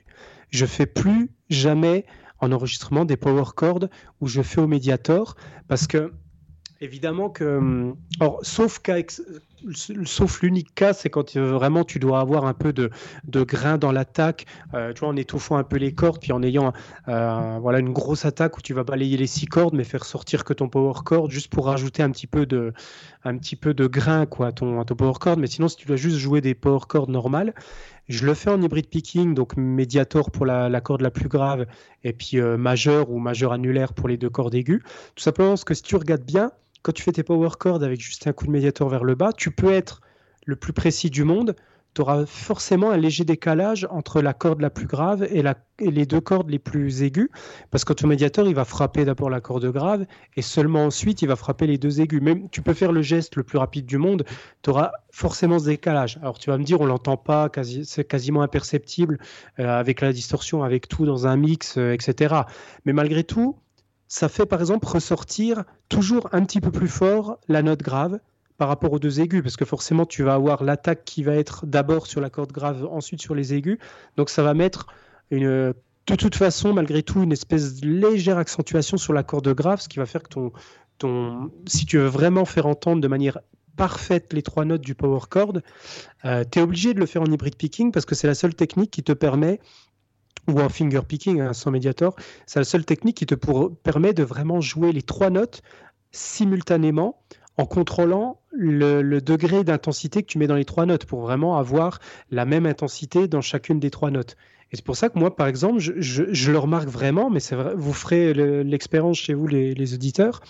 Euh, si vraiment on, on, compare les deux, on joue le power chord avec juste un couvert le bas traditionnellement ou en hybride picking, tu te rends compte que tu gagnes vraiment énormément en clarté quand tu le fais en hybride picking. Et euh, donc voilà, je ne sais plus pourquoi je disais ça, mais oui, pour le, le fait que même des choses aussi simples, bah, tu, tu, en viens des fois à réfléchir à remettre en question la façon que tu avais de jouer ce, truc élémentaire que tu joues d'une façon depuis toujours et de te dire bah ouais mais là si je veux vraiment être parfait pour avoir la parfaite indépendance de chaque note il faut que je revoie ma façon de le jouer à la main droite. C'est voilà c'est du détail mais tu te rends compte à quel point des fois la simplicité ça demande aussi autant de réflexion que la virtuosité extrême la rapidité euh, etc c'est une autre forme justement de raffinement de, de subtilité quoi. Ouais donc oui, c'est vraiment, il y a, y a, aussi, euh, voilà, il y a un art, euh, comme tu dis, dans la, dans, dans la simple, oui, dans le minimalisme, voilà aussi. Oui. Prenons, enfin, par exemple, bon, Jeff Beck, personne n'oserait dire que, euh, je crois que personne pourrait dire que ce, que ce soit des mecs qui sont fans de feeling, parce que Jeff Beck a, Jeff Beck a vachement épuré euh, le, son jeu au fil des années aussi. Hein, euh, voilà. Il euh, n'y mhm. a, pas, a pas une personne au monde qui va pouvoir dire que Jeff Beck, quand il fait une seule note, tu sens qu'il en a sous le pied. Quoi. Voilà, je tu vois, ce qui, ce qui, peut être problématique chez certains shredders qui, qui ne savent pas jouer lentement, tout bêtement. Enfin, qui de toute façon, sûrement ça les intéresse pas. Voilà, je, je, je... Et après, à la limite, tu vois, ça, euh, c'est même pas un problème. Toi, moi, j'ai rien, par exemple, contre les gratteux qui, qui se disent, moi, ça m'intéresse pas de jouer lentement, je veux jouer que vite. Bah, pourquoi pas, à la limite Parce que, en fait, c'est là où on peut venir un peu plus, un peu dans le débat et on peut devenir un peu plus saignant. C'est qu'à un moment donné, euh, la vitesse, parce qu'on euh, va pas se mentir, quand on parle de shred, la, plupart des gens, ce qui critiquent, c'est souvent le fait de jouer vite, de mettre trop de notes, etc. La vitesse, c'est un outil d'expression comme la lenteur. Il n'y a pas à dire que l'un est supérieur à l'autre. Sinon, à un moment donné, il faudrait expliquer à Mozart que lui aussi mettait trop de notes. Beethoven, euh, Liszt, euh, Rachmaninoff, Chopin, Paganini, euh, Bach. et je pourrais lister quasiment l'intégralité de tous les compositeurs de, la période baroque jusqu'à la période contemporaine. Il faudra aller leur dire à eux qu'ils faisaient trop de shred et que ça manquait de feeling. Alors que par exemple, quand j'écoute les études de Chopin, et en plus on parle d'études, ce qui est normalement une étude, c'est en plus quelque chose qui est, qui est pas très musical de base, parce que c'est une sorte, finalement une étude, c'est un exercice, mais qui est mis dans un contexte musical. Mais généralement, les études, euh, c'est pas ce que la plupart des gens considèrent comme des morceaux vraiment musicaux, sauf quand tu quand ça passe par des gars comme Chopin, Liszt et compagnie qui eux arrivent à te faire des trucs monstrueux. Mais ils appellent ça étude, mais c'est des pièces euh, fabuleuses. Et moi, quand j'écoute par exemple la toute dernière étude, l'étude numéro 24 euh, euh, du deuxième livre de Chopin, celle qu'on qu'on appelle souvent l'océan, qui est en do mineur, c'est juste c'est juste entre guillemets des énormes arpèges euh, sur l'intégralité du piano, arpèges ascendant, descendant. Donc en soi, le procédé est basique. C'est juste des arpèges euh, aux deux mains, continuels, un flux qui s'arrête jamais. Euh, d'où justement le titre, le surnom de cette pièce, l'océan. Mais moi, je trouve que c'est une des plus belles pièces qui jamais fait Chopin pour moi tu vois c'est une de celles que j'aime le plus écouter. Je trouve qu'elle est magnifique en termes de le, raffinement dans le choix des, des progressions d'accords le choix des le choix des dispositions de l'accord euh, voilà c'est vraiment moi je le trouve ça ça me met des frissons quand j'écoute ce morceau mais alors que pourtant c'est de la virtuosité mais comme pas possible. Un peu comme l'étude révolutionnaire aussi euh, je sais plus laquelle c'est de Chopin dans quel livret mais je crois que c'est aussi la douzième, mais du premier livre, je ne sais plus exactement, mais qui est pareil, c'est un déferlement de notes à fond la caisse, mais c'est magnifique, quoi. Il y a plein de pièces comme ça. Moi, moi, je te dis, par exemple, même les 24 caprices de Paganini, euh, il y en a, moi, quand je les écoute, tu vois, c'est les, les, classiques, le 5, 16, 24, honnêtement, ceux-là, quand je les écoute, je les trouve magnifiques. Même le premier, par exemple, je le trouve super beau. Mais le, 5 particulièrement, c'en est un, euh, le 5 et le 16, c'est vraiment mes préférés. Et pourtant, c'est de la déboule de manche comme pas possible, mais je trouve que c'est vraiment super beau quoi. à l'écoute. Je trouve qu'il y a du feeling là-dedans, moi il y, a, il y a du raffinement, il y a... je tiens, juste parce que je, pendant quelques temps, je vais être un spécialiste de Paganini, vu que je viens de me farcir la, biographie. Forcément. Euh, a priori, il ne les aurait jamais joués en live, enfin en, en, concert, quoi. D'accord. Donc, a priori, il les a écrits pour, euh, en tant qu'étude, c'est vrai, mhm. pour, pour vraiment... Euh, comment dirais-je, pour démontrer, en fait, pour, pour mettre en valeur ses capacités, mais il les aurait jamais joués en live, il aurait plutôt joué des, euh, des compos, d'autres compositions, euh, voilà, parce qu'il jouait hmm. hyper bien de la guitare aussi. en fait, hein, aussi. Et d'ailleurs, il y a un très beau morceau que je vous recommande d'écouter de Paganini, qui s'appelle Romance, euh, qui est justement un duo guitare-violon. Et en fait, les deux parties sont aussi belles l'une que l'autre. Alors, je vais essayer de vous retrouver la rêve, je vais la vérifier quand même tout de suite pour pas vous dire de bêtises, parce que je sais pas si c'est le vrai nom exact, Romance, parce que et je crois que c'est une pièce en trois mouvements, si je dis pas de bêtises. Et la partie auquel je fais référence, c'est l'adagio du milieu, euh, donc la partie 2 du morceau. Attends, je vérifie rapidement. C'est un morceau que j'avais déjà pas mal joué. Ouais, c'est ça. Ah, ce, ce morceau est absolument magnifique. Et donc, ça s'appelle. Je crois que c'est ça, c'est Romance par Nicolas Paganini. Euh, et du coup, c'est la partie 2. La partie 2, elle est magnifique à la guitare, euh, c'est somptueux. quoi.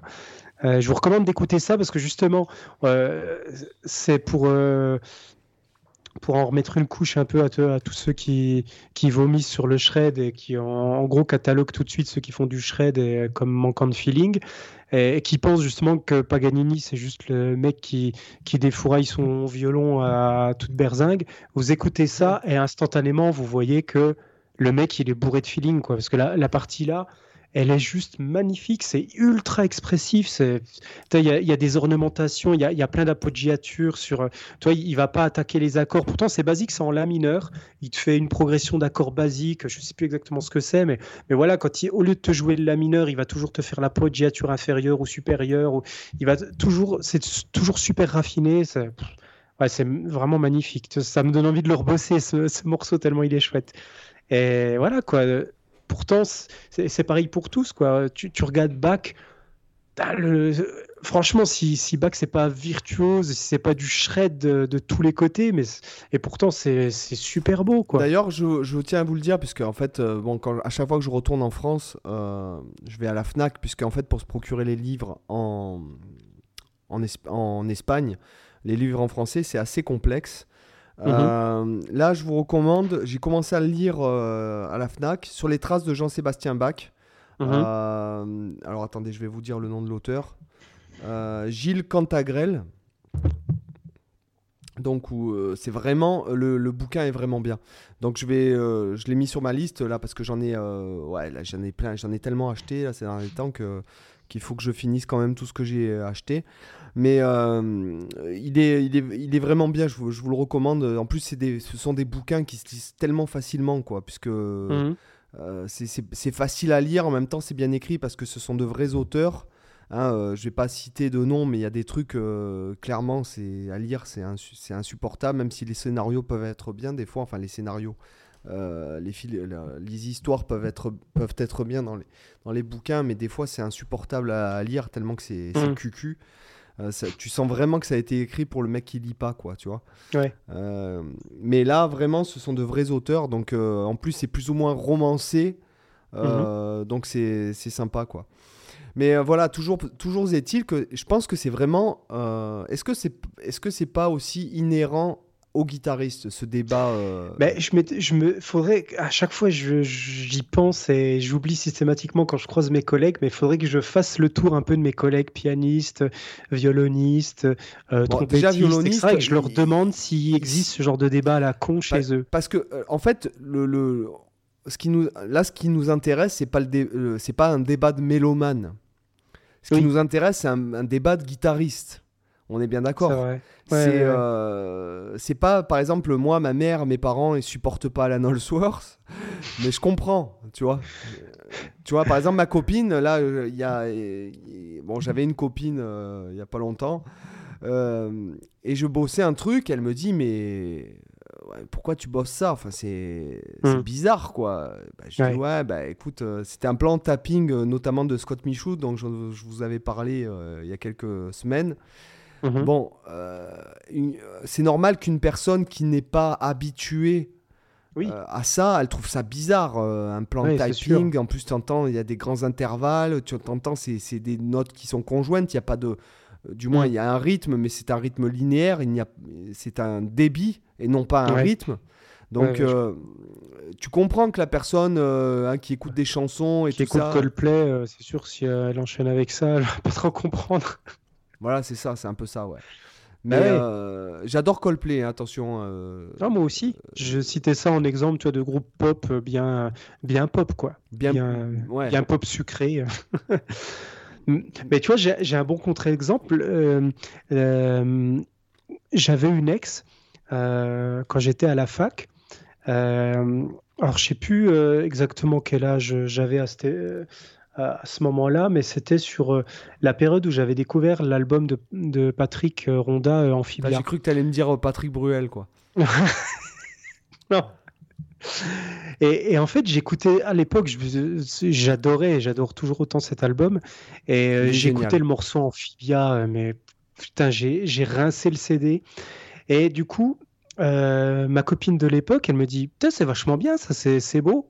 Et en fait, elle me, voilà, elle me, elle me parlait du, du morceau Amphibia de Patrick Ronda, alors que c'est de la guitare instrumentale euh, oui, mais, et pourtant, non, mais... ma copine n'était pas du tout de l'époque euh, musicienne, elle n'était pas du tout dans les, dans les trucs euh, shred, dans les trucs de guitariste.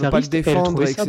Je veux pas le mettre sur un piédestal parce que c'est un Français qu'on le connaît, mais qu'il est passé dans le podcast, qui en plus il est super sympa et tout.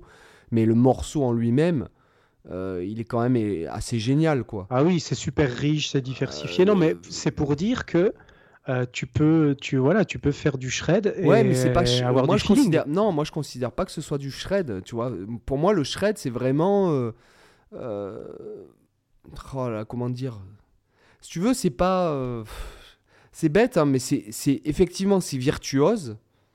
Mmh. Effectivement c'est fourni, mais c'est une pièce de classique. C'est pas vraiment.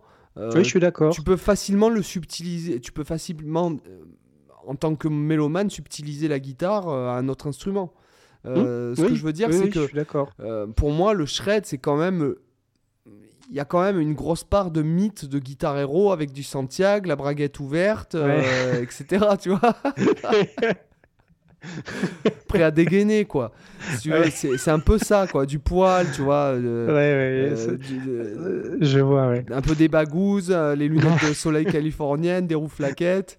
euh, tu, tu vois ce que je veux dire? guitare qui tourne, un high kick et on est parti, quoi. Ouais. Voilà. Non, mais oui.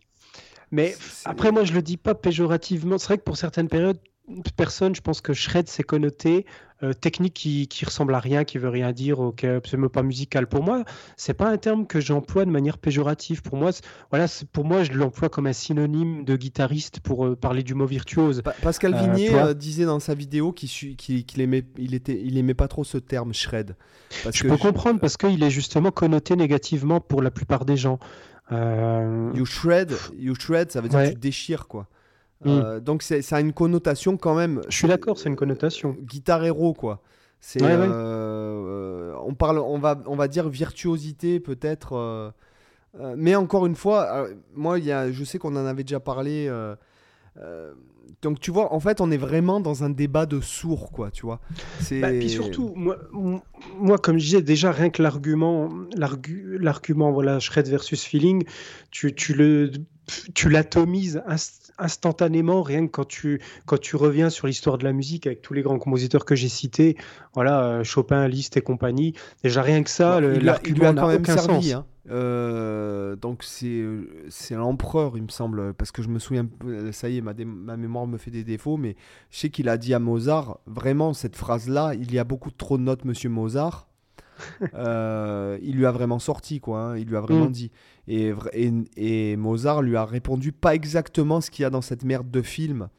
Euh, Amadeus euh, Ouais, Amadeus, c'est vraiment. putain, c'est un bullshit. euh, ce truc parce qu'il il était très humble paraît-il selon la biographie selon les témoignages selon c'était une personne très humble et très sympathique Oui, oui, ça m'étonne pas. euh. voilà il était conscient de sa valeur certes mais très humble euh, en même temps et très euh, enfantin c'est-à-dire euh, Mm. euh, enfantin, enfantin enfantin mais pas dans le sens né- Oui, pas gamin, pas gamin voilà. bé- bêta Oui, mais le- qui aime le- qui aime apprendre qui se Ouais. place en tant que ludique. voilà, ludique et qui se place en tant qu'étudiant perpétuel, Ouais. si tu veux. Ouais, c'est clair. Euh, donc il lui a pas sorti exactement, non, non, il n'y a pas trop de notes, il y a exactement le, nom- le nombre exact qu'il en faut, mais il lui a sorti quand même un truc euh, assez fin d'esprit d'ailleurs, euh, je vous le retrouverai. euh, la biographie par contre est assez épaisse, je crois qu'elle fait plus de 600 pages, donc ça va, il faut vraiment que je, je recherche. Mais euh, Mais justement, l'exemple que tu cites, pour moi, c'est un exemple parfait. C'est que quand tu, quand tu as la, virtuosité, parce qu'on va, on va pas se mentir, on le disait euh, tout à l'heure, très très souvent quand même, je vais pas généraliser, mais on peut quand même généraliser un petit peu parce que ça se vérifie souvent, c'est que on va dire quand même que 90% des gens qui, sortent toujours ces conneries de débat, euh, Ah, le feeling c'est mieux, il y a trop de notes, il a pas de feeling, euh, est-ce que tu sais jouer Smoke on the Water et compagnie, c'est souvent des mecs frustrés qui ont, qui ont justement pas la capacité technique de, de shredder, donc en fait ils se rassurent un peu comme ils peuvent que, que le feeling c'est mieux parce que de toute façon ils sont capables, ils sont pas capables de, est-ce de que, shredder. est-ce que Et Tu, tu viens de me faire poser une, une question. là, Ouais. là. Est-ce que c'est pas très en rapport aussi avec euh, l'anima- l'anonymat relatif à Internet? Euh, Tu vois ce que je veux dire? Ouais, est-ce Dans que le dans les années où- 80 il y avait les mêmes euh, débats tu veux dire? Ben, C'est ça. C'est est-ce que y a- c'est pas, c'est pas très relatif au- à tous ces peines cul qui se servent de l'anonymat d'Internet pour donner euh, leur avis vrai pourri? j'avoue que je sais pas, je me suis jamais trop posé la. Bah, quoique, ah, je pense que déjà à l'époque, même déjà quand tu avais les VHS de tous les euh, moi j'entendais déjà des fois en, en- en discutant avec d'autres gratteux, euh, tu en avais déjà qui sortaient des trucs comme ça. euh, euh, je pense que malgré tout, c'était, t'en entendais pas autant parler parce que voilà, il n'y avait pas Internet aussi développé, mais avant qu'il y ait YouTube et compagnie, il y avait les forums. Et déjà sur les forums, genre tu prends les forums de guitariste.com, euh, c'était déjà rempli de trucs comme ça aussi. Oui, mais les forums, déjà. Oui, mais... les forums de guitariste.com, c'est on est déjà à l'avènement, euh, on est déjà dans le. je suis d'accord que c'était déjà bien installé avec Internet et tout ça, mais je pense que ça préexistait déjà d'avant. On va, du coup, c'était simplement dans les discussions de, musiciens locaux, quoi, tu vois, euh, ou dans les magasins de musique, ou dans les, voilà, les musiciens qui se rencontraient. Qui... Ça devait être dans les discussions comme ça, mais je pense que ça, a toujours existé, parce que malgré tout, euh, si je, je, reviens sur ce, sur ce que je disais, souvent, je pense quand même que c'est des gens frustrés qui, qui sont là-dessus, parce que quand tu as un minimum d'intelligence et de réflexion, et que tu n'as pas le cerveau fondu, tu, tu, te dis, en fait, la vitesse et la virtuosité, comme je disais tout à l'heure, c'est juste un outil pour t'exprimer musicalement. Et en fait, c'est con d'opposer ça au feeling parce que euh, pourquoi tu pourrais faire du feeling que si tu joues lentement? C'est complètement con. Tu peux autant faire du feeling si tu joues vite. Et justement, euh, il faut toujours se souvenir d'un truc, c'est que l'art, enfin la, musique, mais l'art en général, c'est souvent c'est l'expressivité, elle vient des contrastes. C'est un art de contraste. Euh, la musique, c'est un art du contraste. Déjà le contraste entre le silence et les sons qu'on va produire, mais aussi les contrastes entre, tu vois, le rythme, c'est du contraste aussi entre le silence, entre les, moments où tu ne joues pas, les moments où tu joues, les moments où comment tu te places par, comment tu te places par rapport à une pulsation, donc comment tu contrastes avec la régularité d'une pulsation. les notes justement comment tu contrastes avec les harmonies derrière, c'est-à-dire est-ce que tu vas dans le sens de l'harmonie avec des notes qui appartiennent à l'accord ou est-ce que tu vas enrichir avec des notes étrangères? Donc dans ce cas-là, tu fais un contraste euh, aussi qui va créer de l'expressivité, qui va créer de la tension. Est-ce que tu vas en contraste avec ce que font les autres euh, musiciens? Par exemple, du contrepoint, c'est du contraste. Tu ne fais pas le, même profil mélodique que ce que font les autres et du coup, ça crée du contraste, ça crée de l'intérêt. En fait, c'est toujours du contraste. Euh, par exemple, tu as une section qui va être très puissante où tu vas, je sais pas, je prends l'exemple d'un orchestre, à un moment donné, tu vas avoir un outil d'orchestre avec la centaine de musiciens qui jouent, et puis euh, juste après, tu as un violon solo qui joue, et peut-être une timbale qui l'accompagne, tu as du contraste. À un moment donné, as, as, dans, dans l'orchestre, tu auras euh, les contrebasses qui vont faire des rondes, liées à des rondes, liées à des rondes, liées à des rondes, puis après, tu as les violons qui vont enchaîner des triples croches à fond la caisse. C'est du contraste. Et en fait, c'est ça qui est intéressant, c'est qu'à un moment donné, euh, tu as, souvent, alors justement, on parlait de Gilmour, c'est un peu toujours lui d'ailleurs qui revient quand, tu as, un mec qui débarque sur une vidéo euh, de, de Guitar Hero qui est en train de flamber euh, sa guitare en faisant des avalanches de notes. Il dit Ah, mais regarde, David Gilmour, lui, il te, fait trois notes et c'est bien plus beau que ce mec-là qui, aligne 50 000 notes. Mais en même temps, euh, le problème, c'est que si tu. on se prend dans le cas du mec qui applique ça à 100%. Si tu ne sais que faire ça, effectivement, jouer lentement, placer trois notes, euh, ça veut dire qu'à un moment donné, ton, ton, art et ton expressivité, elle est aussi limitée par ça. C'est-à-dire que si à un moment donné, on imagine, euh, je reprends l'idée du solo qui se construit, qui a un développement, etc. Tu composes un morceau, tu veux faire un solo. Et à un moment donné, ton solo, il a besoin d'un point culminant et ce point culminant, ben, tiens, manque de bol, l'élément qui, rendrait le mieux, c'est de faire un plan rapide. Puis toi, tu es comme un con, tu sais pas jouer euh, à plus de 100 BPM euh, en double croche, euh, parce que la technique, ah non, le feeling, c'est mieux. Et eh ben, tu es comme un con parce que tu peux pas t'exprimer musicalement et tu peux pas faire le contraste que tu voulais, tu peux pas faire le solo que tu souhaitais parce que tu n'as pas les capacités de jouer vite à ce moment-là. mais alors, enfin, ça peut être euh, comment dirais-je Par exemple, prenons le, concerto numéro 3 de Rachmaninoff. Hein, mhm. euh, même des, concertistes mondiaux, euh, des, des, sommités, des mecs qui ont 30 ans de mhm. conservatoire, des premiers prix hein, de, tout et n'importe quoi. des fois, certains ne sont pas capables de le jouer parce qu'il y, a il y a des écarts, parce qu'il il y a aussi une volonté. Euh, de, de, de, travailler ça. Enfin, tu vois, par exemple, mhm. euh, euh, tu, peux, tu peux être une sommité virtuose et puis ne pas. parce qu'encore une fois, tu es bon aussi dans ce que tu fais. Enfin, ce que je veux dire, c'est dans ce que tu as l'habitude de faire. C'est évident, oui. prenons par exemple Alan Holsworth, qui est, qui est le seul pratiquement au monde à savoir ce qu'il fait et puis à savoir le faire surtout. t'as des mecs comme Geoffrey Govan ou vice versa, l'un ne va pas jouer les parties de l'autre. Et hmm. c'est pour ça qu'on les aime aussi. Tu, tu, vois ce que je veux dire Oui, ils ont leur unicité. Tu peux pas tout jouer. non. Moi, par exemple, les, les, parties dans lesquelles je suis le plus rapide, c'est bête, mais ce sont des, des phrases que j'ai l'habitude de faire. Oui, bah, c'est évident. Euh, on se conditionne à euh, notre pratique, nous conditionne à notre jeu aussi. Voilà, c'est ça. Donc, euh, c'est pas parce mais ça contredit pas ce que je disais, ce que je disais avant, dans, dans, le sens où, en fait, ce que je veux dire, c'est la débilité de l'argument du fait de, de, dire que si tu shred, t'as forcément pas de feeling, parce que parce que, comme je dis, c'est que tu te prives. En fait, en, disant ça, euh, les mecs qui disent ouais moi la vitesse ça m'intéresse pas, je préfère le voilà euh, le feeling etc. En fait, tu te prives connement d'un outil d'expression. C'est c'est comme si tu disais euh, ouais bah non moi je veux je veux je refuse de faire des bends sur ma guitare ou de faire des slides ou machin. alors tu as le droit. Je dis pas que c'est interdit et je dis pas que c'est interdit de, de vouloir ne jamais jouer vite. Tu peux très bien choisir de le faire. Mais, mais si c'est pour un prétexte aussi con que ça, ça n'a aucun sens. Si c'est par contre pour des questions effectivement de sonorité, de, de, personnalité, moi par exemple, j'utilise très peu les bends sur la guitare et j'utilise beaucoup les slides de legato. C'est un, un, choix parce que je préfère la sonorité. C'est un choix de sonorité, tu vois. De, c'est, voilà, c'est différent. Et ce que je veux dire par là, c'est que tu, c'est dommage de se priver de certaines possibilités expressives pour des, des, raisons aussi bêtes que, que, ça, parce que parfois dans un morceau, bah, tu as besoin qu'il y ait un plan rapide pour contraster avec ce qui va sur juste après ou ce qui va ou ce qui était juste avant. Euh, il y a des, des, moments, je dis pas que c'est le seul moyen de faire du contraste et que, que si tu sais pas jouer vite, tu peux tu peux jamais rien faire.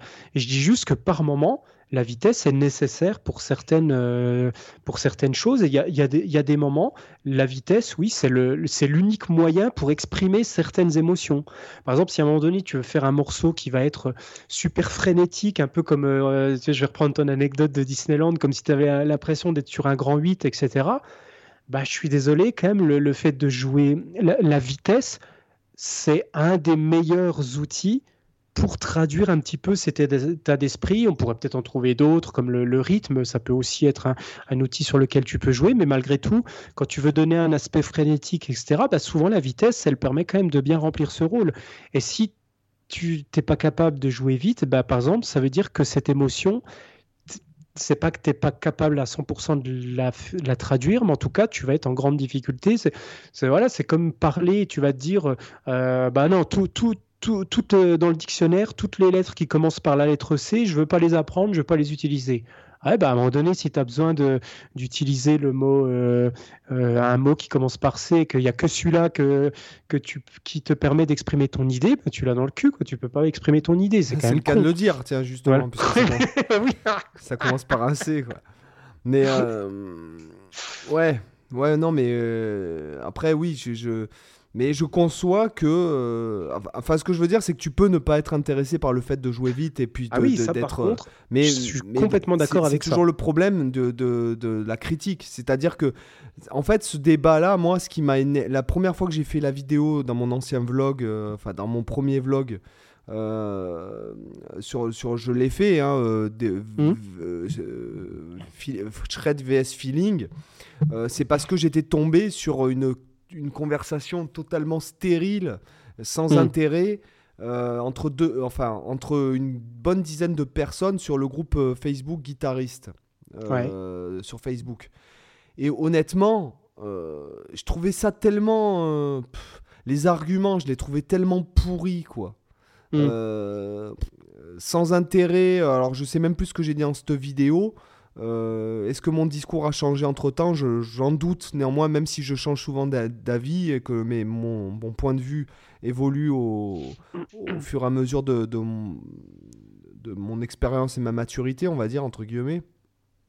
Ce que je veux dire, c'est que la plupart du temps, c'est vrai que l'argument, euh, cet argument euh, de que le mec qui fait du shred, il a pas de feeling, ça provient de gars qui, sont, qui ont souvent eux-mêmes pas de feeling non plus.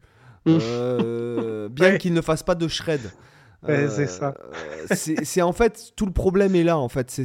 On en revient en fait à, à euh, ce que les, les, abrutis en fait. en fait, c'est le problème. Le un, non, En fait, le problème, c'est les abrutis, c'est ça, non, t'as mais, raison. non, mais le problème d'Internet, c'est- c'est le fait est que euh, la vie d'un trou du cul et la vie d'un gars qui s'y connaît est sur un pied d'égalité, en Ouais. fait, euh, Ouais, dans, ouais. dans un certain sens. En société, quand tu as 10 personnes qui s'y connaissent, un trou du cul qui se pointe, il y a tout le monde qui le regarde en te disant Bon, t'es qu'une grosse merde.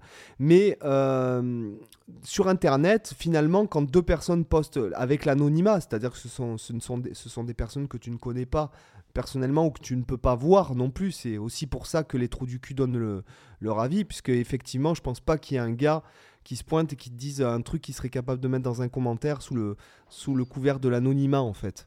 Parce Mm. que euh, tu l'auras en face, s'il te, mettait, s'il te disait ça en face, euh, moi je sais que selon ce qu'il me dirait le gars, je lui mettrais une baffe, quoi. Mhm. Tu vois? Ne serait-ce que pour l'humilier, quoi. Même pas pour lui Mhm. faire mal, mais pour l'humilier. Donc en fait, le gars, euh, sur Internet, sous couvert voilà, d'anonymat, en fait, tous les trous du cul se permettent de donner leur avis euh, brut de décoffrage. Ouais. Euh, en mettant des pseudonymes ou en mettant des, des avatars qui ne ressemblent à rien, parce qu'un un mec qui, qui met son vrai nom en général, il donne rarement son avis, quoi. tu vois Ou alors il l'assume. oui, ou alors il l'assume, oui, voilà. Ce qui est, et souvent, euh, une personne qui assume son avis sous, sous, sous- sans le sans l'anonymat, euh, souvent, c'est c'est pas forcément quelque chose de haineux, mais plutôt Non, une ouais. critique constructive qui, qui pourrait même appeler, appeler au ça, débat. c'est différent, effectivement. Les critiques constructives, ça, c'est... Là, dans ce cas-là, c'est intéressant. Mais c'est vrai que ce genre d'énergumènes, tu les vois souvent sur... euh, ce que je regarde souvent, des vidéos collab aussi, euh, tu vois, guitare, et euh, genre les Shredwar et compagnie. Et là, bon, ça, en même temps, ça porte le nom directement, Shredwar, mais, euh, mais tu, re- tu retrouves toujours ce genre de gars qui débarque en, disant que voilà, il y a trop de notes, qu'il n'y a pas de feeling. Et en fait, de toute façon, je pense que pour ce genre de gars, euh, c'est du moment que tu joues vite, peu importe ce que tu vas jouer, en fait, instantanément, c'est catalogué sans feeling. En fait, il doit je pense que dans leur cerveau, il doit y avoir un seuil où si tu dépasses un tel BPM, en- automatiquement, tu bascules dans shred sans feeling. Tu vois, peu importe ce que tu vas jouer. Même si on lui disait derrière, tu sais qui c'est qui a enregistré ça? Bah, C'est Hendrix. Par, Même si on lui disait par ça. exemple, BB je vois mal BB King parce qu'on parle de personnes légitimes. Ouais. Euh, je vois mal un BB King critiquer un, un Shredder. ouais, ça m'étonnerait aussi. Tu ouais. vois, c'est ce que je veux dire, c'est que les gens qui tirent la pierre, euh, qui jettent la pierre au shredder euh, en disant qu'un shredder n'a pas de feeling, en général, euh, n'ont pas plus de feeling que lui. Et en général, un bon musicien ou une personne qui excelle dans son milieu Mhm. euh, dégomme rarement le travail des autres. Ouais. Que tu te- Par exemple, je, je- Parce que tu as la capacité de, le- de comprendre aussi leur, euh, pourquoi ils le. En tout cas, tu as la capacité, oui, de comprendre la démarche du voilà, personnage. Voilà, c'est ça. Et puis tu as le respect parce que tu sais Oui, aussi. quand tu, tu sais la as du talent- travail que ça demande. Voilà, tu- quand tu as du talent, tu sais que quelles que soient euh, les, les choses, ça demande du travail, de l'investissement, du temps, etc. etc. Ouais, et puis si, on, si, si à la fin on faisait tous du BB King, ben on se ferait chier, quoi. Même si BB King c'est génial, à un moment donné, c'est justement bien qu'il y, ait, euh, y ait toutes ces extrêmes. Moi, j'adore autant voir un mec qui met trois notes super belles qu'un mec qui va débouler 50 000 notes euh, comme, un, comme un sauvage. J'adore autant les deux. Ouais, parce Et- que c'est des émotions différentes, en fait. Et ce qui est encore pire, c'est quand le mec fait trois notes et qu'elles sont moches. tu vois? Comme, vrai. euh, Tu peux retrouver dans, euh, dans, le, dans le groupe Objet trouvé ou constat, ou constat l'amiable. Tu- vois, Le running gag. euh, tu, tu vois, tu vois ce que je veux ouais, dire? je, je vois, ouais. Là, tu vois, t'as ni le shred ni le feeling.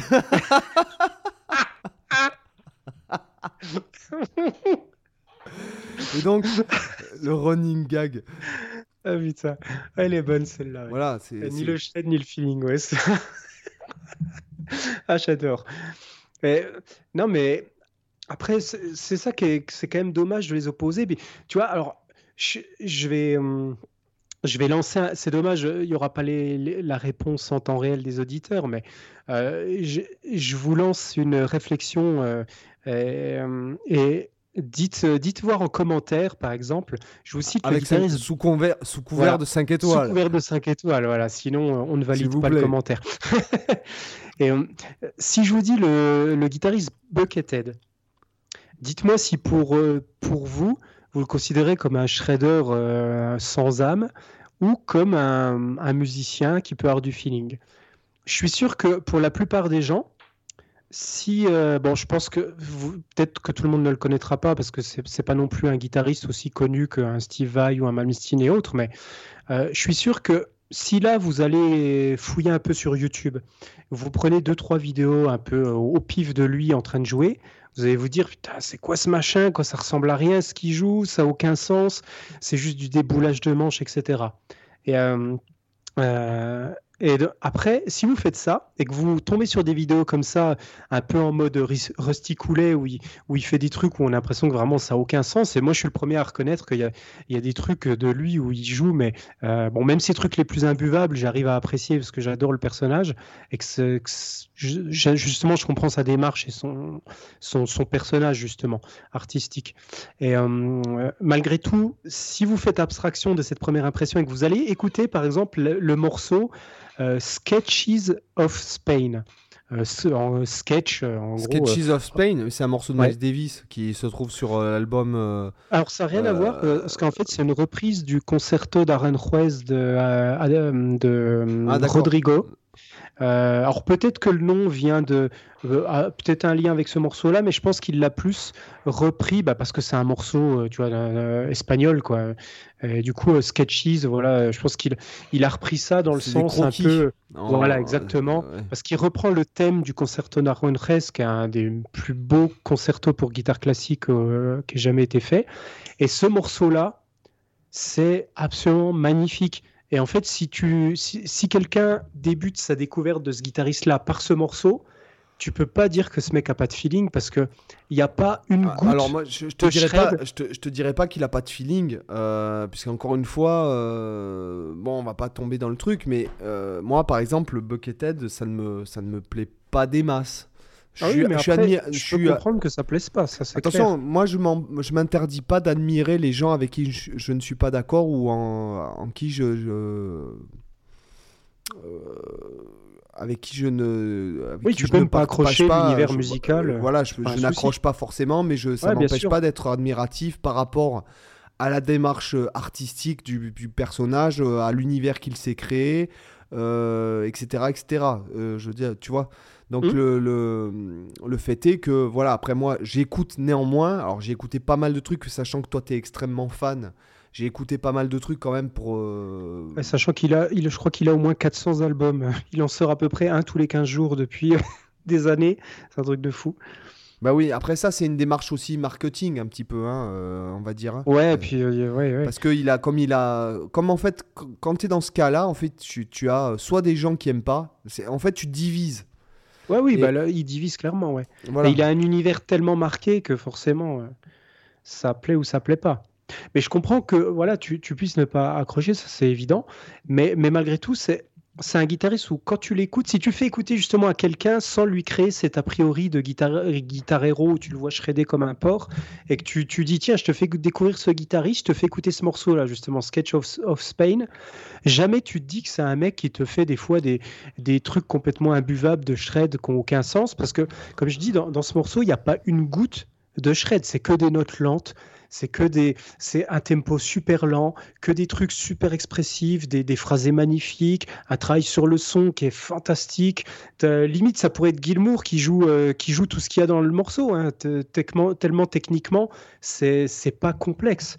Euh, mais par contre, c'est super beau et t'écoutes euh, l'album en entier dans lequel se trouve ce, ce morceau, c'est l'album Electric Tears. C'est un morceau de, c'est un, un, album qu'on pourrait qualifier un peu de musique ambiante, guitare ambiante. C'est-à-dire qu'il a, c'est que des tempos lents. Il n'y a pas un plan rapide. Je sais pas, peut-être le tempo, ça doit être genre 80, tu vois, en moyenne dans, tout l'album. Euh, il doit même peut-être même pas jouer une seule double croche de, pendant les 12 morceaux de l'album, ou je sais plus combien il y a de morceaux dans l'album.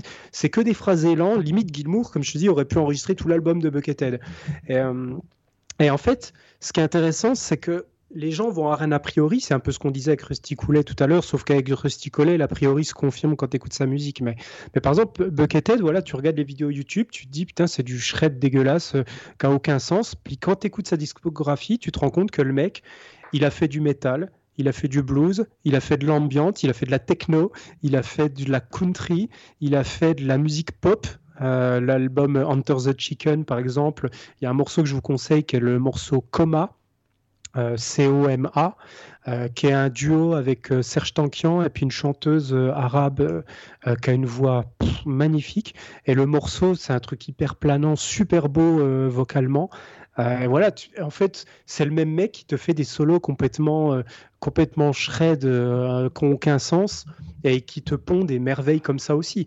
Et au niveau genre, il a, il a tout fait, quoi. Il a, il a fait vraiment des trucs euh, voilà autant extrêmes que de la techno, du métal et de l'ambiante quoi.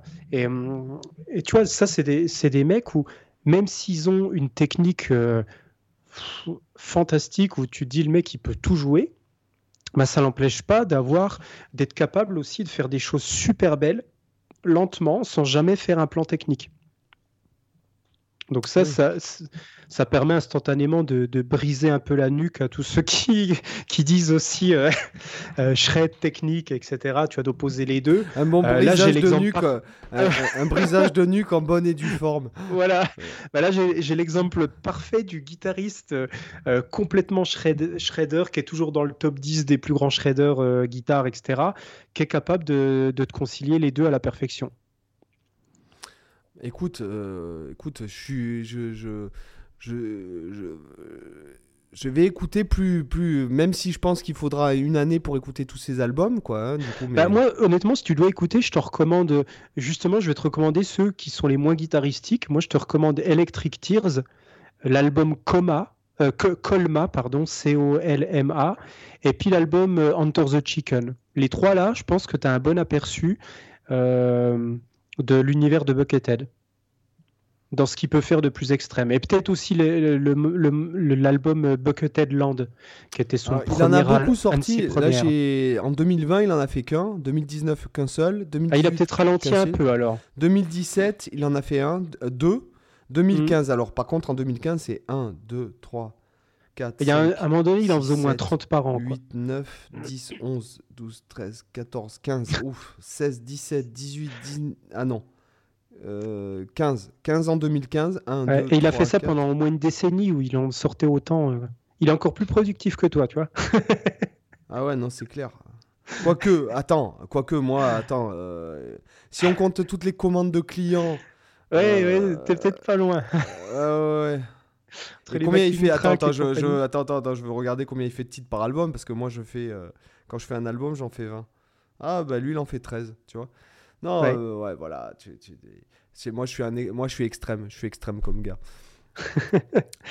Mais en tout cas, voilà, ces albums-là, ouais, tu, peux écouter pour, euh, pour comparer, te faire un avis. Euh, je, je, trouve justement que Buckethead, en fait, c'est un musicien plus qu'un guitariste, tu vois.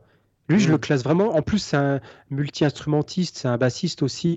Il est vachement pote avec euh, Les Claypool, c'est le bassiste de, Primus. en fait, il, joue de la basse comme une bête aussi, Buckethead, euh, comme, euh, comme le mec de Primus. Quoi. Il a, je pense que c'est lui qui a dû lui donner des cours. il est super pote aussi avec Serge Tankian de System of a Down. Enfin, il, il, a pas mal de, hum, voilà, de, de connaissances comme ça dans, de mecs plus connus que lui.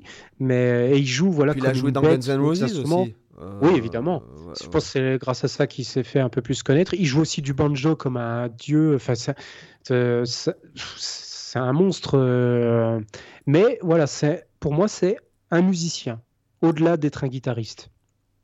Oui, c'est un artiste. Euh, voilà. En plus, en plus parce qu'il y a le, malgré tout, il y a tout Et oui, il a tout, tout, son univers autour. C'est vraiment un vrai artiste qui, qui mérite cette appellation.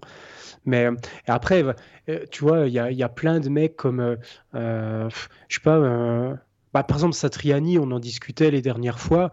Je trouve que même si évidemment que c'est pas le guitariste le plus virtuose qui, qui existe et lui-même s'en fout de la, virtuosité il l'a déjà déjà maintes et maintes fois dit mais ça n'empêche pas que c'est un guitariste que je considère pour moi très virtuose pas qu'en termes parce qu'il s'est joué vite mais à plein de sa, sa connaissance euh, de l'harmonie, de, tu vois, de la composition. Sa créativité. Sa créativité, effectivement. Son sens de la mélodie, pour moi, c'est de la virtuosité, tout ça.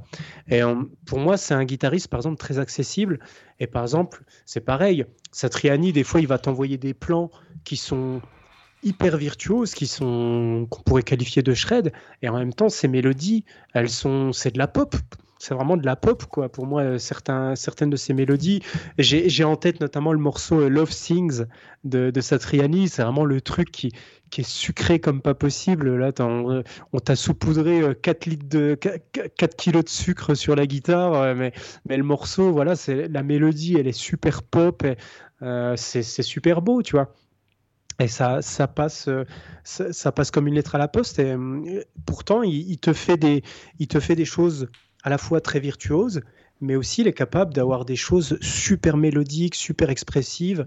Euh, pareil pour Steve Vai. Hein. Steve Vai, c'est la même chose. Il est capable d'avoir des, des, choses qui sont extrêmement mélodieux. Même Malmsteen, il est capable. Tu vois, par exemple, moi, Black Star, c'est un morceau que je me lasserai jamais de Malmsteen parce que je trouve que à la fois il est super beau mélodiquement et à, la fois il est ultra virtuose avec des, il t'en envoie dans dans, dans, tous les coins euh, il te tartine euh, en continu, mais par contre c'est super beau, il y a du contrepoint, il y, euh, a vraiment un univers dans ce morceau. C'est vraiment ça, Black Star, c'est mon morceau préféré de Malmsteen et de tout, tout, tout le néoclassique. Il n'y a rien au-dessus de ce morceau pour moi.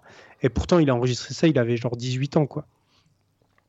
Et je considère qu'il a même pas fait de morceau meilleur que ça. Euh, euh, en termes, je, ne parle pas en termes de qualité, parce qu'il a plein de morceaux hyper qualitatifs, mais je trouve qu'il a jamais surpassé le, le, le mélange entre virtuosité, expressivité, mélodisme qu'il y a dans ce morceau-là, tu vois. Après, c'est peut-être juste mon goût personnel aussi. J'aime bien Trilogie, moi. Euh. Ouais, Trilogie, j'adore aussi ce morceau.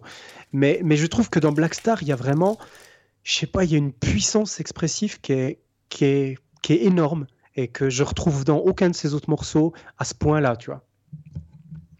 Si après il y a un autre morceau où je retrouve ça, euh, par contre je le, je le retrouve que dans la, la vidéo full shred, euh, donc je vous conseille pas d'écouter ce morceau-là en version album parce qu'il a, bah, le problème, c'est qu'il a fait du Malmsteen, quoi. Il a pris un, il, il a pris un truc qu'il a, qu'il a improvisé. Euh, bah, comme il faisait beaucoup dans ses vidéos full shred, la plupart de ses morceaux, euh, il les improvisait. Des fois, il jouait des morceaux qu'il avait déjà composés, mais des fois, il y a des trucs qui allaient arriver sur les albums suivants qui te présentaient dans les vidéos là.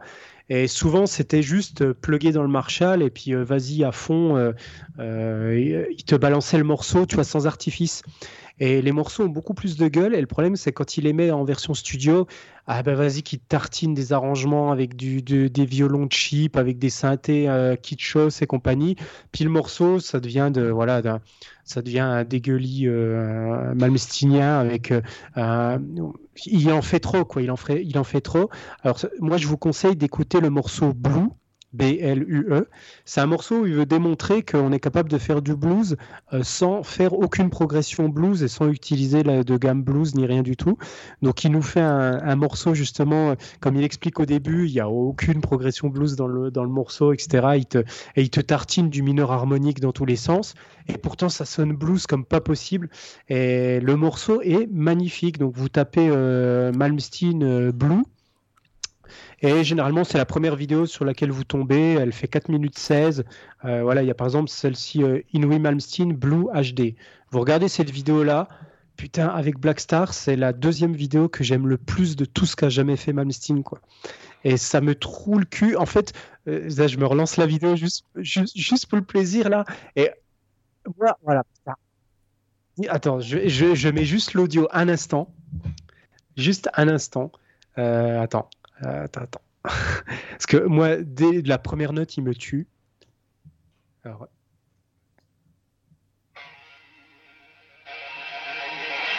Euh, déjà, rien que ça, il fait un, pauvre tri. Mais déjà, rien que dans la vidéo, quand tu vois l'attaque qu'il met avec sa main sur le tri, il a une décontraction, une perfection dans l'attaque. Tu sens que tout est maîtrisé. En fait, il swag de la main. Toi. Il swag du poignet. le poignet, il swag tout seul. Et tu écoutes les premières notes.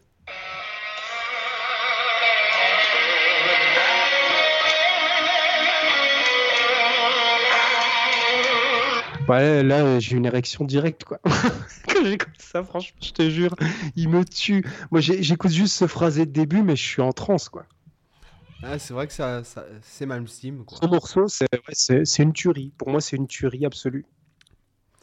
Bah écoute, sur, sur ce, je pense qu'après une heure de 30 38 de podcast, il serait peut-être temps de mettre à l'honneur euh, une des personnes qui a mis 5 étoiles au podcast. Ouais. Et on a 111, euh, on a 111 avis, euh, je crois. Ouais, c'est ça, C'est ça, 111. 111. C'est un bon chiffre. C'est beau. Et on a eu des nouveaux commentaires, effectivement. Ouais, ouais. Mais je pense que ça a fait réagir. étoiles. Le, tu vois, le drama, les gens aiment bien. euh, Puisqu'il y a Ouais, l'autre abruti. euh. Attends, comment il s'appelle? Euh, on, va, on va le nommer, quoi. On va le mettre à l'honneur, ce bâtard là. Euh, deux ailes dotées. Donc la personne doit s'appeler Elliot, j'imagine. Euh, parce que. Je dirais qu'il a plutôt deux ailes au cul, mais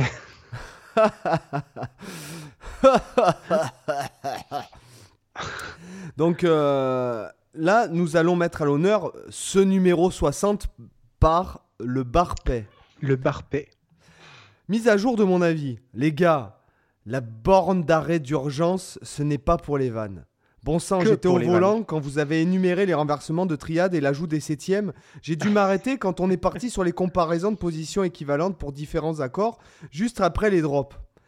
J'ai dû m'arrêter, j'avais les fils de les fils les fils qui se touchent, ça allait trop vite, j'ai pas le niveau pour visualiser. Il y a un truc pour être aussi à l'aise sur le manche? C'était à la fois didactique et enrichissant parce que vous aviez tous deux un cheminement de pensée explicite en parallèle de la technique. Génial. J'en veux encore.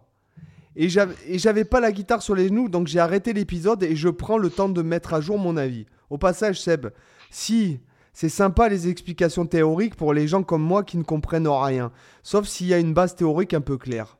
Quand on n'a pas d'oreille, on fait avec ce qu'on peut. Bref, merci à tous les deux et à demain. 5 étoiles parce que c'est bien le meilleur que de nombre de podcasts et ça pourrait être plus intéressant avec plus de passages comme celui sur les analyses de Harry Potter ou Pirates des Caraïbes. Nous en avons ça, je- parlé. Je confirme qu'il y en aura d'autres parce que je- j'ai reproposé à Sébastien qu'on fasse ça. Il faut juste qu'en fait on puisse le faire à un moment donné où je peux brancher la guitare parce que là il est 23h40, j'ai ma fille qui dort, du coup à l'é- on est, je suis à l'étage, du coup et mon, mon bureau est au même étage que sa chambre. Donc là, euh, et si je branche l'accès fixe sur mes enceintes, Et ça puis, va, il y, a- voilà. il y a un truc qu'il il faut dire aussi, qui, ce genre d'épisode-là, euh, parce qu'on n'est pas... euh, le podcast, pour nous, c'est un petit, c'est un petit, une petite sucrerie, quoi, on va dire. Oui. C'est un, c'est un petit plus. Mm. Euh, c'est pas quelque chose, euh, on va dire qu'on prépare un petit peu, puisque c'est vrai qu'on Ouais, communique assez vrai. régulièrement. Euh, en fait, on a préparé un tas de sujets au tout début que nous avons lancé le podcast. Mm. Et en fait, on pioche depuis dans ces sujets, plus les invités.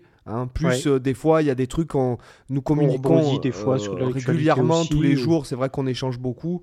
Ouais, Euh, ouais. Et que des fois, euh, par exemple, ah tiens, j'ai une idée pour, ce, pour un podcast. euh, voilà, ça.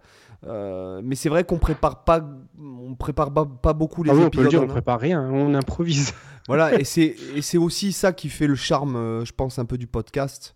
Euh, c'est- vrai que pour le coup, c'est le seul qui demanderait un petit peu de préparation. Bon, pas non plus des masses, parce que moi, toutes les analyses, je les ai déjà faites. Donc, euh, j'ai déjà les transcriptions, j'ai déjà mes analyses. Donc, euh, mais voilà, c'est c'est juste. euh, ça, ça demande quand même un tout petit peu plus. Un tout petit peu plus de préparation. Puis, un minimum, ça serait bien de pouvoir avoir, euh, que, de pouvoir avoir les guitares pour, euh, pour jouer quelques thèmes, euh, montrer. Parce que des fois, voilà, si on si on peut pas faire écouter les passages quand on va commenter, ben, c'est un peu con. Ça, va, ça va manquer un peu et de c'est concret. vrai donc, que malheureusement. on, on pourrait faire par exemple des, des trucs sur le contrepoint, etc. Mais encore une fois, ce sont des choses qui, pour qu'elles soient euh, en format audio euh, Ouais, le utiles, con- c'est vrai que c'est complexe. Euh, pour expliquer par exemple euh, le- les règles de base, on pourrait très bien prendre par exemple le, le traité de euh, du contrepoint de flux et de, de- d'expliquer les, les, les- les bases du contrepoint, puisque je crois qu'on nous l'avait demandé dans un, dans, dans un commentaire. Ou, euh, mais voilà, pareil, on pourrait expliquer des œuvres classiques, parce que c'est vrai que bah, malgré tout, ce, dont je me rends compte, c'est qu'il y a beaucoup plus à dire sur les œuvres classiques, euh, parce que les, les compositeurs sont, comment dirais-je, Euh, c'est pas d'un niveau culturel plus élevé. C'est pas ce que- c'est- c'est pas péjoratif ce que je veux dire, c'est que euh, il y a beaucoup à dire souvent sur les, sur les œuvres classiques, puisqu'il y, y, a des tas de choses cachées, il y a, il y a les, certains instruments qui jouent tel, tel rôle dans, dans l'imaginaire. tu vois, il y a les opéras, tous ces trucs, on pourrait, expliquer, on pourrait prendre des trucs, ça serait vraiment passionnant. Après, par exemple, quand. Des, des, fois des extraits, effectivement, même si c'est sur des passages courts, ça peut être des fois intéressant quand on voit, euh, je sais pas, une technique qui est employée, une technique de composition, une technique euh, de, jeu ou un truc qui est, justement intéressant à décortiquer. C'est vrai qu'on pourrait le faire. J'ai quelques exemples en plus comme ça. Des fois sur des choses même très simples en plus, que même si c'est dans des morceaux complexes, des choses des fois ultra simples. Euh, que je pourrais commenter. J'ai des exemples comme ça qui me viennent en tête. je il faudra qu'on en discute de ça. Et puis il faudrait que. Bon voilà, ce sont des... ça par contre, ce sont des épisodes euh, vu que ce ne sont en fait c'est un peu para-disciplinaire pour moi par exemple je ne suis mhm. pas une personne qui vient du classique euh, à proprement parler mhm. euh, moi il faut quand même que je me renseigne j'ai pas envie de dire de la merde quoi tu vois tu vois y a, je sais qu'il y a dans les biographies que je lis notamment celle que j'ai dont je parlais de je veux, veux pas énumérer. Je veux pas. Excusez. Attendez, je regarde son nom parce que ça m'embête de pas le, citer quand même. Après, de toute façon, voilà, on, s'autorise aussi le droit à, l'erreur, à l'approximation par moment. Il y a des fois, ça peut aussi arriver. Euh, pareil, les analyses que je vais proposer pour, euh, voilà, pour les exemples d'Harry Potter ou d'autres que j'ai faites, euh, je prétends pas que c'est les analyses, les seules analyses valables, etc. On, pourrait trouver des, peut-être des contre-exemples, des, on, peut en débattre, c'est ce qui peut être intéressant. Voilà, j'étais pas sûr de son nom, c'est Jean Blott. Euh, donc, euh, euh, je, pense que vous pouvez vous la procurer. Il y a pas mal d'anecdotes, enfin, il y a pas mal d'analyses sur les opéras de, Mozart, aussi en plus de sa biographie. Donc, bon, après, c'est. Bon, c'est après à lire, si t'écoutes pas, bon, moi, je me. J'ai amené les enfants, je l'ai lu en majorité parce que j'ai passé l'après-midi dans un truc de jeu gonflable. donc j'ai amené les enfants là-bas. donc moi j'ai attendu en fait de 14h à 19h euh, que mes enfants soient épuisés. Donc j'ai lu, euh, c'est là que je l'ai lu la plus grande partie de la biographie. Mais euh, donc il y avait, il y avait pas mal de, de, trucs sur les, les, opéras, donc c'est mm. intéressant de, de l'écouter en même temps. Donc euh, voilà, bon ça, euh, ça c'est pour l'avenir. Et puis après, il y a d'autres invités qui vont venir. Il y a des centaines d'autres sujets. Euh. Je me demandais dans le podcast, est-ce qu'on a, je, je, sais pas à quel point ça pose problème si on des fois on diffuse des extraits. Je pense que pareil, il peut y avoir peut-être les mêmes emmerdements liés aux droits d'auteur, non? Bah, Ou je, au moins pour les morceaux classiques, je sais pas. Je pense comment ça se passe. Je pense que ça, c'est la même, c'est le même problème, enfin le même problème. dans le sens où c'est ce que je me dis aussi. Dans, le sens, effectivement, c'est pas c'est pédagogique euh, pour nous. Euh, donc euh, moi je pense que si jamais on fait ça, on, il faudrait qu'on les joue les extraits, quoi, tu vois. Euh, oui, euh, mais je parle des, fois quand tu veux faire écouter un, un, exemple d'orchestration ou tu vois dans un morceau et que tu dois faire écouter tout ensemble, ben après tu vois la guitare a ses limites. Euh, des fois à un moment donné tu es obligé de faire écouter concrètement l'extrait dont tu parles. Après je pense que si tu fais écouter trois, une mesure ou deux, je pense pas non plus que c'est le problème c'est que c'est toujours compliqué quoi. Ouais, c'est ça, c'est qu'en cas j'enverrai un message à la puisque maintenant j'ai en contact la, la nénette qui s'occupe du enfin qui s'occupe de, de, de l'agrégateur de podcast donc je lui demanderai mais je pense honnêtement je pense pas parce que si jamais euh, ça change et qu'à un moment donné on se fait voilà, supprimer après on d'être euh, emmerdé oui ouais voilà si on se fait c'est je pense pas qu'on soit emmerdé réellement mais euh, je pense qu'on peut avoir des, des problèmes de, de, copyright quoi mmh. Comme par exemple sur YouTube, quand tu veux faire écouter un extrait, bon, bah, tu as les ayants droit. Si, si ce sont des connards, ils te, ils te font supprimer la vidéo. Quoi. Ouais, c'est sûr en tout cas, on prévoira, c'est prévu hein, qu'on fasse, euh, rassurez-vous, ce podcast. Euh, et vu que j'ai fait pas mal d'analyses de plein de thèmes de musique de film, de musique de jeux vidéo même aussi, je pense qu'il y a moyen de faire même plusieurs podcasts. Euh, donc, donc il y aura moyen de, faire des choses. Donc voilà, et pour toi, la section lifestyle alors? Bah écoute, moi la section lifestyle, je vais rester dans le thème parce que j'ai écouté la dernière vidéo de Jason Richardson qu'il a fait en, en duo, ah euh, en, featuring avec euh, Tim Henson, que, donc deux guitaristes que j'adore l'un comme l'autre. Euh, puis le morceau m'a pas passionné des masses en fait. j'ai trouvé ça ouais sans. Alors faut que je le réécoute plusieurs le fois. Le clip est sympa. Ouais, c'est vrai, le, clip, le clip est très sympa avec le côté euh, jeu vidéo, bande d'arcade. J'ai beaucoup aimé l'introduction justement de Tim Henson, donc le guitariste de Polyphia pour ceux qui ne connaissent pas. Euh, quand il arrive à la bande d'arcade pour, pour faire le deuxième joueur, je trouve voilà, le, clip est super bien foutu. Après, c'est vrai que ça m'a pas autant passionné que les premiers morceaux de, de Richardson vraiment qui m'ont mis une claque parce que c'était super inventif, je trouvais. Euh, Là, je sais pas, j'ai trouvé que c'est pas mauvais, mais c'est pas transcendant non plus. Autant ce que joue euh, Richardson que ce que joue Henson, en fait, j'ai juste l'impression de les voir jouer ce qu'ils ont l'habitude de faire, mais sans plus d'inventivité que d'habitude, quoi. Donc, euh, en fait, je m'attendais à un truc un peu plus foufou dans, avec un featuring entre ces deux guitaristes là, quoi. Ouais, c'est vrai je suis un peu sur, sur, ma fin. Je suis resté un peu sur ma fin. Moi, j'ai bien aimé, j'ai bien apprécié le clip. Après, c'est vrai que bon, euh, effectivement, par exemple, le, premier album de Jason Richardson, euh, et notamment quand il pratique, tu vois même les vidéos Facebook où il pratique ses parties. C'est vachement intéressant. Putain, des fois tu te dis, waouh, le mec, quoi, il est, il est, il est allé au-delà de ses capacités, quoi. Ça... Ah oui, oui, non, mais c'est clair, il est, il est ultra impressionnant comme mec. Là, justement, lui, ça fait partie quand même des, des guitaristes, des jeunes guitaristes euh, actuels euh, très très virtuoses qui, je, trouve, mérite d'être écouté parce que c'est pour moi, lui, c'est pas que du shred sans intérêt. Ces morceaux, ils ont une vraie inventivité, une vraie, une, euh, un vrai intérêt. Je trouve que euh, il y a vraiment des phrasés que j'ai entendus à l'intérieur qui m'ont euh, qui m'ont interpellé, où je me, je me, suis dit, ah ouais, ça, c'est des choses que j'ai pas l'habitude d'entendre, euh, qui, qui m'ont voilà, qui, qui m'ont rafraîchi un peu l'oreille, tu vois. Et, et le, le, le, batteur aussi, il est bien. Ah, le batteur, ouais, on sous-estime. Enfin, on parle pas souvent des batteurs qui, euh, qui, accompagnent un peu. C'est Lucas Hollande, je crois, ouais, si Lucas je, pas de bêtises. Ouais. très bon aussi. il participe aussi. D'ailleurs, je me demande, bientôt, il, bah, il faudrait qu'il trouve un bassiste et un clavier, ça serait bien. Ouais, je sais pas si. Je sais pas. Bah, c'est peut-être qu'ils n'ont pas trouvé euh, parce que eux, c'est ils je pense qu'ils ont voulu faire une, à la base une collab YouTube pour croiser les audiences quoi. Peut-être, ouais. Et là, c'est pour ça qu'ils ont fait. Bah, c'est le principe américain. C'est un principe. Euh, c'est c'est le, le, principe de marketing euh, en ce moment américain, c'est de croiser, de, de, croiser les audiences et les, les publics de plusieurs bah, personnes. c'est efficace, que ça marche bien. ouais, non, c'est sûr. Non, non, c'est sûr, c'est sûr.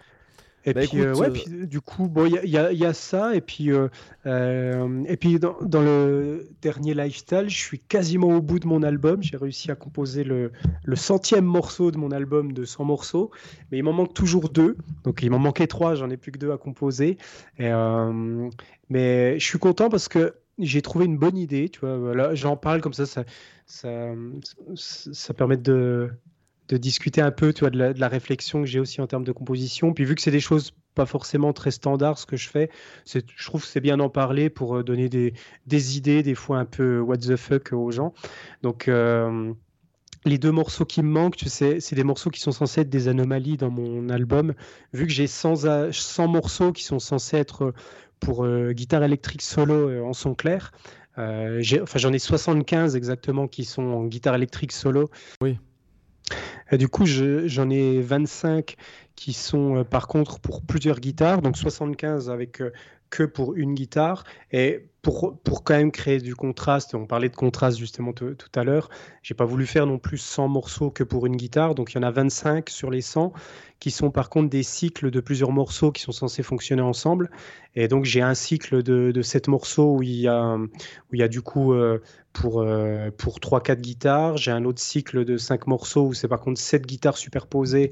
Euh, je pourrais en parler un peu de la composition ah bah, une autre fois dans un autre podcast. Ça peut être intéressant de parler de celui-là parce que c'est une espèce d'immense loop qui est, qui, découpée en plusieurs morceaux et qui peuvent s'enchaîner euh, dans des ordres différents. Enfin, c'est un truc assez sympa en termes de composition. Et puis, euh, donc j'en ai un autre cycle de 12 morceaux où par contre là c'est une, guitare mais avec de l'électronique. Et donc je, voulais faire deux anomalies. Parce que tu vois, quand, tu crées un album, quand tu crées en tout cas un une œuvre comme ça, qu'elle soit sous forme album ou autre, quand elle commence à avoir une certaine taille, c'est indispensable quand même de mettre des éléments d'anomalie. On le verra quand on, quand on parlera d'ailleurs des thèmes de musique de film. J'en ai déjà parlé que souvent dans les thèmes de film, il y a toujours une anomalie à l'intérieur de la mélodie. C'est quelque chose qui permet de contrer la redondance. C'est-à-dire que, euh, tu vois, dans un thème de musique de film, tu vas souvent avoir la première partie du thème, ce qu'on appelle la tête du thème, qui est, un fragment, un petit motif mélodique qui est redondant. Par exemple, Jurassic Park, euh,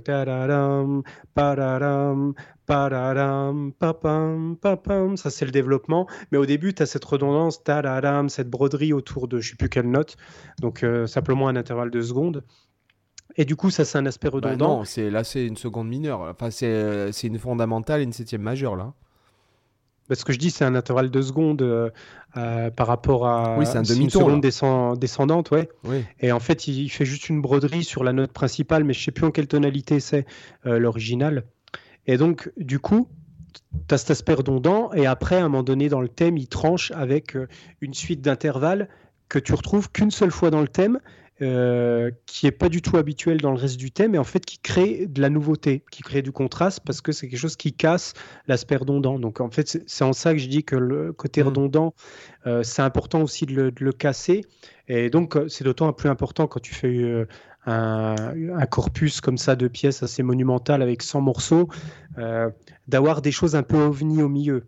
Donc justement, j'ai deux, deux, deux, pièces comme ça. J'en ai une que je prévois qui est, qui est vraiment quasiment quasiment euh, électronique où, tu te dis qu'est-ce que ça vient foutre dans un album de guitare.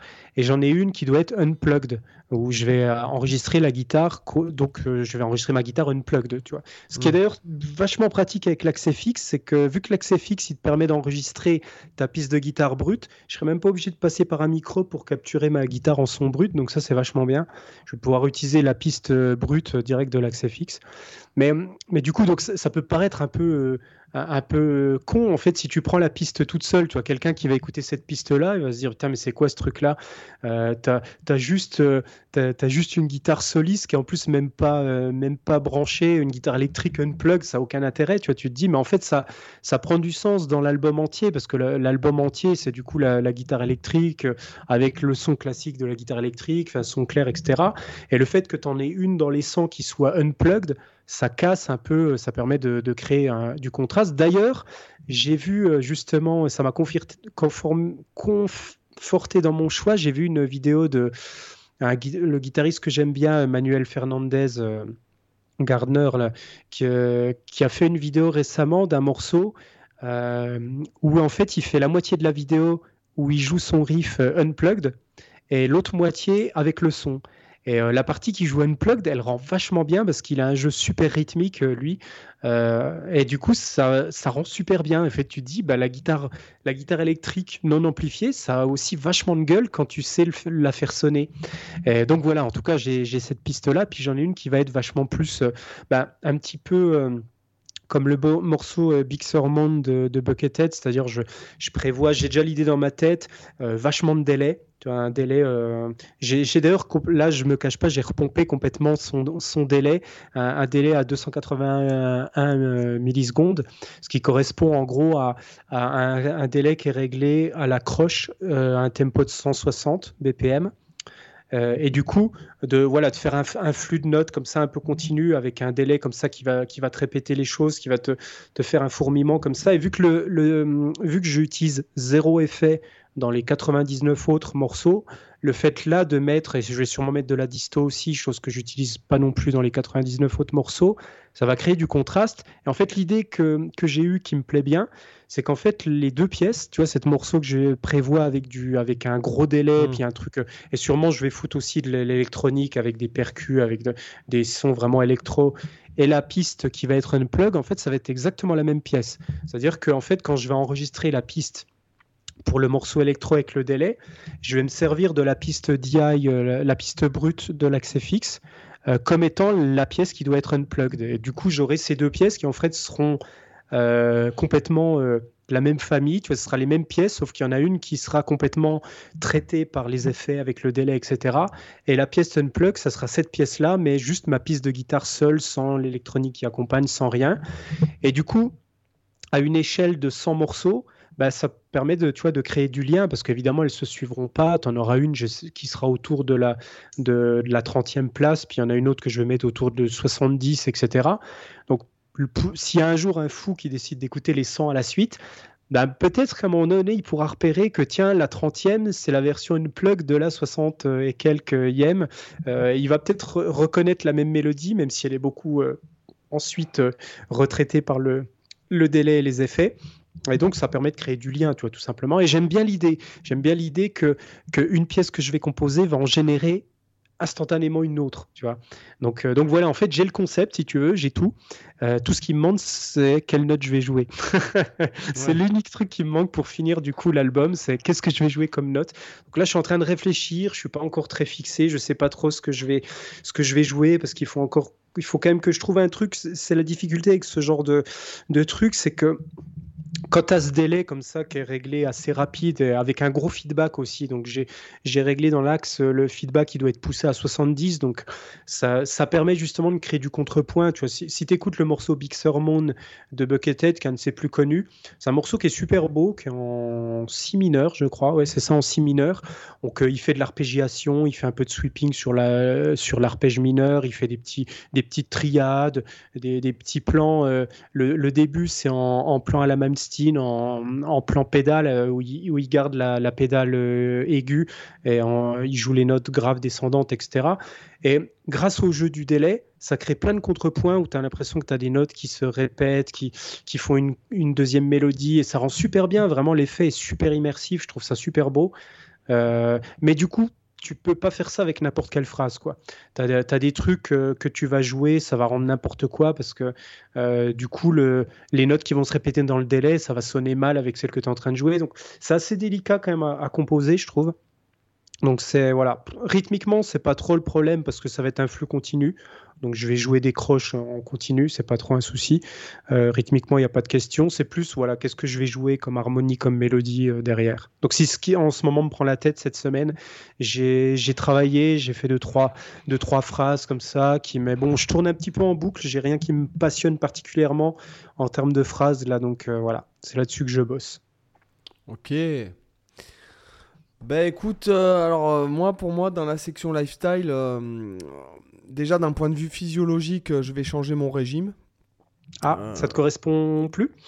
Ben c'est pas ça, c'est qu'en fait, bon maintenant je, je, cours 14 km tous les jours et en fait j'arrive plus à prendre, j'arrive pas à prendre de masse parce qu'en fait je. Ah tu es arrivé à un palier? Bah, c'est pas ça, c'est qu'en fait, euh, j'arrive parce que je fais aussi des exercices à poids de corps, etc. Et en fait, je, je m'aperçois que je soulève de plus en plus lourd et je fais de plus en plus de séries longues et qu'en fait, je euh, je prends pas en fait en, hmm. en masse parce que bah, parce que je consomme plus de de carburant que ce que ah oui oui je vois ce que tu veux dire donc là en fait j'ai pris un, truc beaucoup plus riche en protéines en protéines et en, et en hydrates de carbone Mhm. pour euh, notamment avant les, euh, les trucs. Donc j'ai changé mon, mon régime, je vais changer mon régime alimentaire tout en gardant le jeûne, euh, une partie de jeûne intermittent.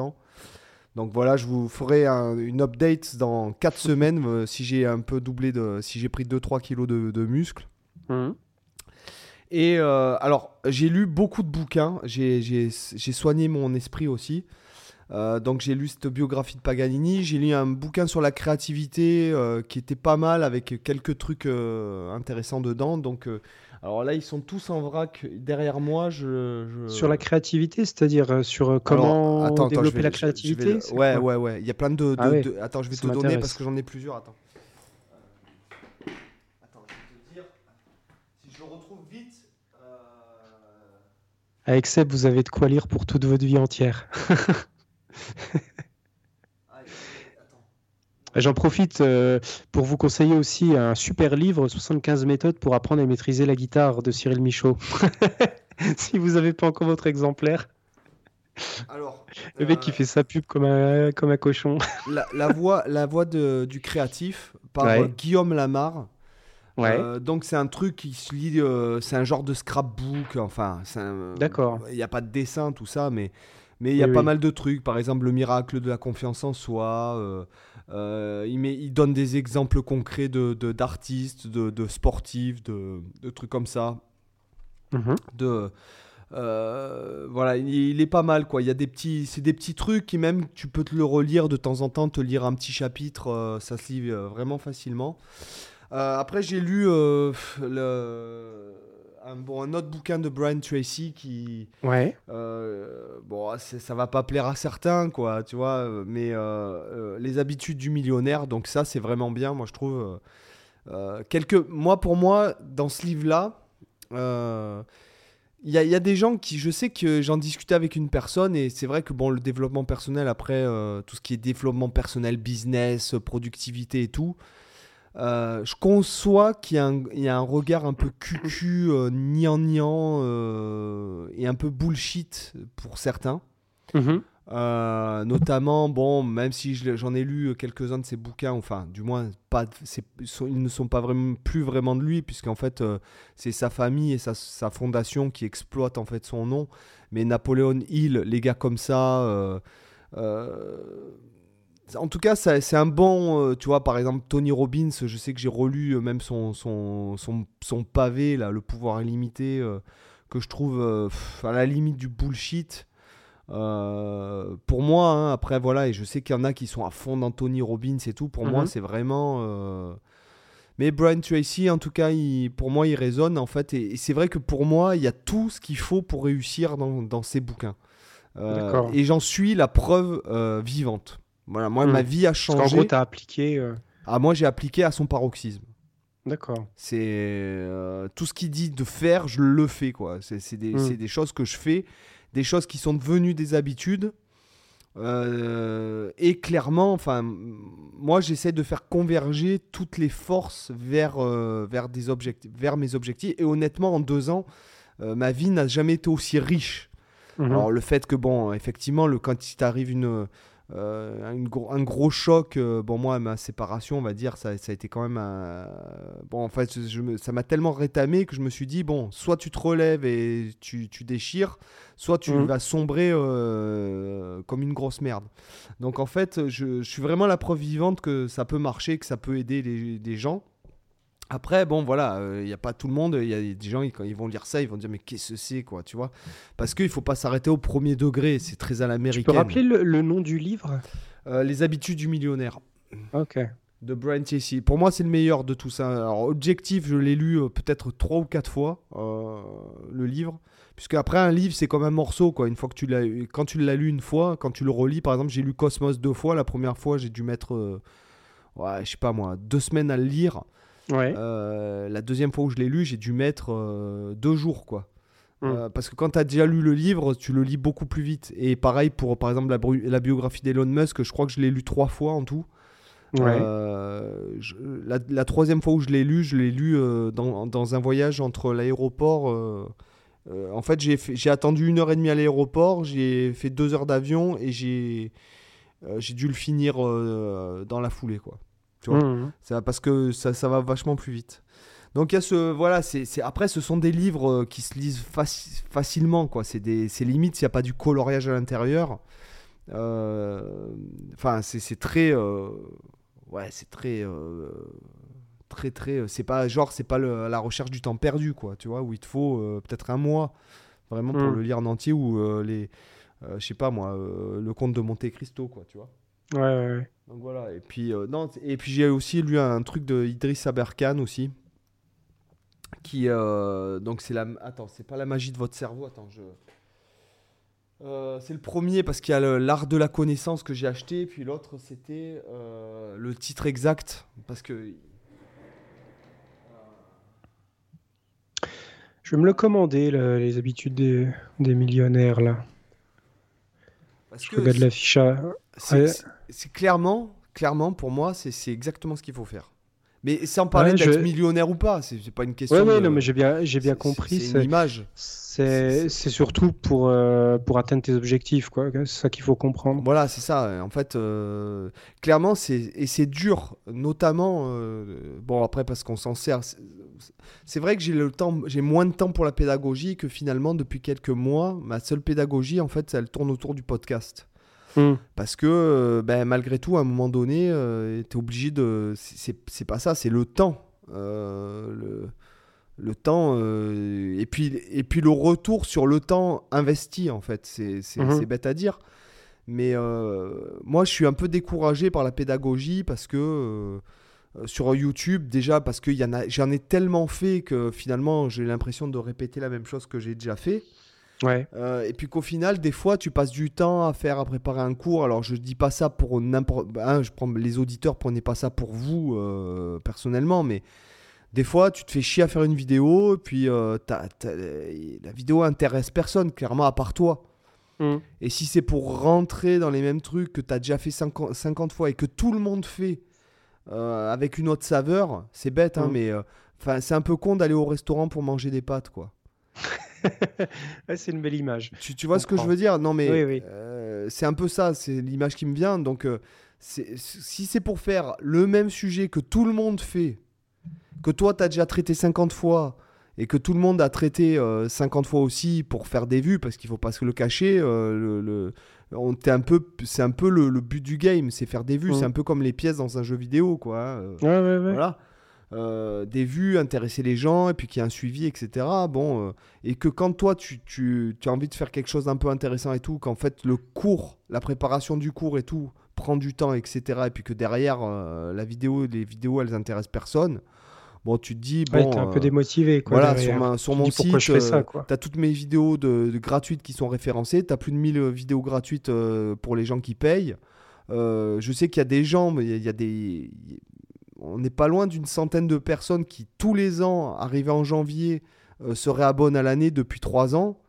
Bon, Mhm. ça veut dire que les mecs, euh, il y a une vie de travail rien que dans les vidéos euh, euh, de mon site, quoi. Donc, euh, bon. euh, voilà, je suis, je suis un peu moins motivé, c'est vrai que par la pédagogie, mais quel que soit votre domaine euh, de, de- de- dans le, le domaine dans lequel vous avez envie d'évoluer, de, de performer, de vous dépasser, etc. La première chose, et c'est hyper dur, c'est de trouver un objectif. Mm. Voilà. Que ce, Ouais, on en avait discuté euh, il n'y a pas si longtemps de ça, justement. voilà. Effectivement. Se trouver un objectif, c'est la chose la plus dure. Et me dites pas, oui, je veux mieux jouer de la guitare. Ça veut rien dire. Je veux être riche, je veux être heureux. Ça, tout ça, ce sont des. Ça, c'est de la connerie. oui. C'est c'est de la connerie. Euh, c'est un peu comme si j'ai envie de te. Si, comme si tu es en plein milieu de l'océan et que tu dis, oui, je veux toucher la côte, quoi. Mhm. Euh, je veux retourner euh, sur la terre ferme. Ouais, mais où? Euh, Déjà, où est-ce que tu te trouves? Dans quelle direction tu te diriges? Tu, tu, tu, tu, tu mets ton cap Et au final, quand tu, tu vas dans une direction sans, sans aller jusqu'au bout, en fait, tu, quand, enfin, tu, t'es perdu. Donc, Mhm. déjà, trouver un objectif, c'est hyper dur, quoi, euh, déjà. Donc, euh, déjà, si vous avez.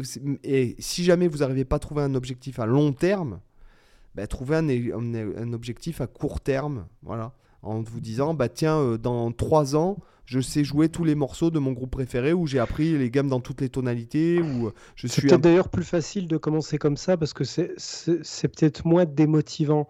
Parce que quand tu, te- quand tu commences par te donner un objectif à long terme, genre te dire dans trois ans je saurais faire ça, trois ans c'est long. Même un an, des fois, ça, peut, être long et de se, dire.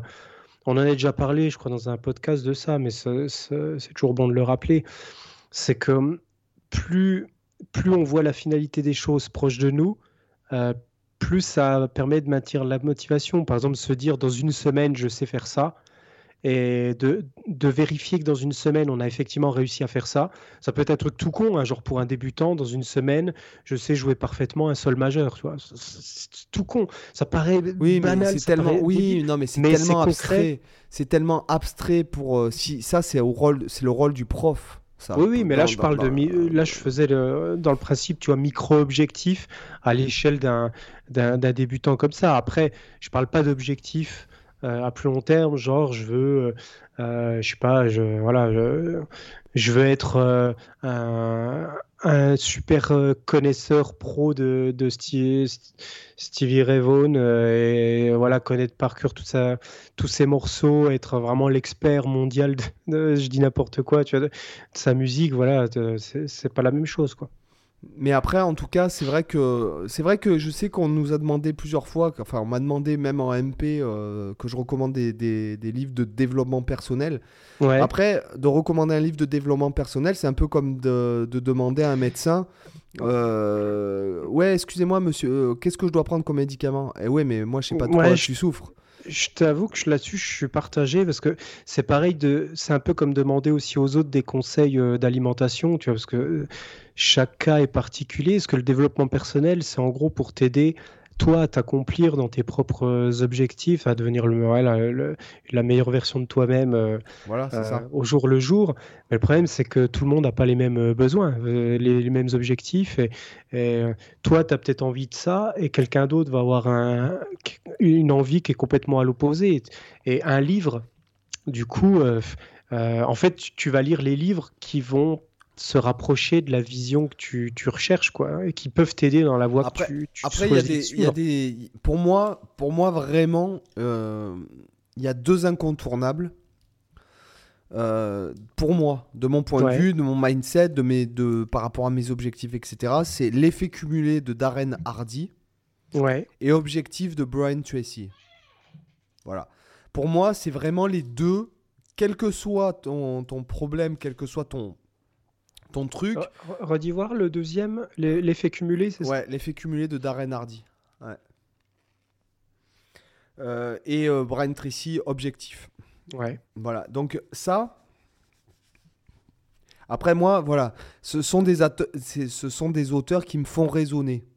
Mmh. Euh, il y a Tony Robbins, c'est le plus connu, hein, c'est le spécialiste de la PNL, la programmation neurolinguistique pour moi, euh, quand, il, quand il y a certains trucs, autant je trouve que c'est intéressant, il y a quelques trucs à retenir qui sont. Et puis attention, c'est un pavé, quoi. Enfin, tu vois, c'est un bon pavé, quoi. Bon, moi, j'aime bien finir les bouquins quand je les commence. Euh, euh, moi, quelque part, moi, ce bouquin-là, il me. Enfin, moi, je l'ai lu deux fois parce que la, première fois, je l'ai lu, j'ai trouvé que c'était déjà. Je me dis, mais c'est de, la enfin, de la merde en barre, ce truc-là. Euh, sachant que j'avais lu pas mal d'autres ouvrages euh, sur le sujet, on va dire. Et euh, après, j'ai dans, dans, une discussion, j'ai dit ouais, mais pour moi c'est de la connerie. Mais si, mais il y a ça, il y a ça, machin. Pour moi, même s'il y a quelques trucs intéressants, ça reste quand même du gros bullshit. Du gros mmh. bullshit à l'américaine, bien McDonald's, quoi, tu vois. Vraiment typiquement McDo, quoi. Et si tu veux, il y, a, il y en a d'autres, par exemple Brian Tracy, moi je sais qu'il m'a sauvé. Il y a une phrase dans euh, Embrasser le crapaud. Euh, donc c'est le nom du livre, hein, Embrasser le crapaud mmh. ou Avaler le crapaud selon les éditions. Euh, il m'a, il m'a, il m'a sauvé ce bouquin. Voilà, il n'y a pas d'autre mot. Il m'a sauvé d'une dépression. Mmh. Voilà. Donc après tu vas trouver des fois des choses qui résonnent en toi, qui parleront pas du tout à d'autres, mais c'est vrai que tu es aussi un peu des fois obligé de faire de la du de l'essai et erreur quoi de, de tester de, lire des livres sans forcément savoir si ça va t'apporter quelque chose. Mais il y a un peu aussi une quête un peu comme quand on achète des guitares. Un petit peu la surprise dans le bouquin euh, dans les bouquins je, vois que Suite Brian Tracy il existe en livre audio euh, gratuit si vous avez euh, Audible c'est le, le livre objectif c'est celui dont tu parlais tout à l'heure. Ouais, mais moi, ce que je conseille, euh, c'est vraiment la lecture. Euh, je, vous le dis parce que, pareil, je lis beaucoup parce que, je, à force, mmh. euh, pour moi, c'est le sport de l'esprit, quoi. Mmh. comme, comme la méditation, pareil. C'est-à-dire, tu peux pas avoir envie de prendre ton, soin de ton corps, soin de ta santé, en négligeant ton cerveau. C'est pour ça que je me suis. Alors là, je vous dis, parce que j'ai ramené un sac rempli de bouquins de, parce mhm. que là, je reste, je revois pas les enfants avant un mois. Donc, je ne rentre pas en France euh, jusqu'au 20 mars. Et donc, je vais avoir le temps de bouquiner. donc, j'ai acheté plusieurs bouquins sur le cerveau. Euh, attendez, je vais vous les dire parce que je les ai pas mal déjà feuilletés.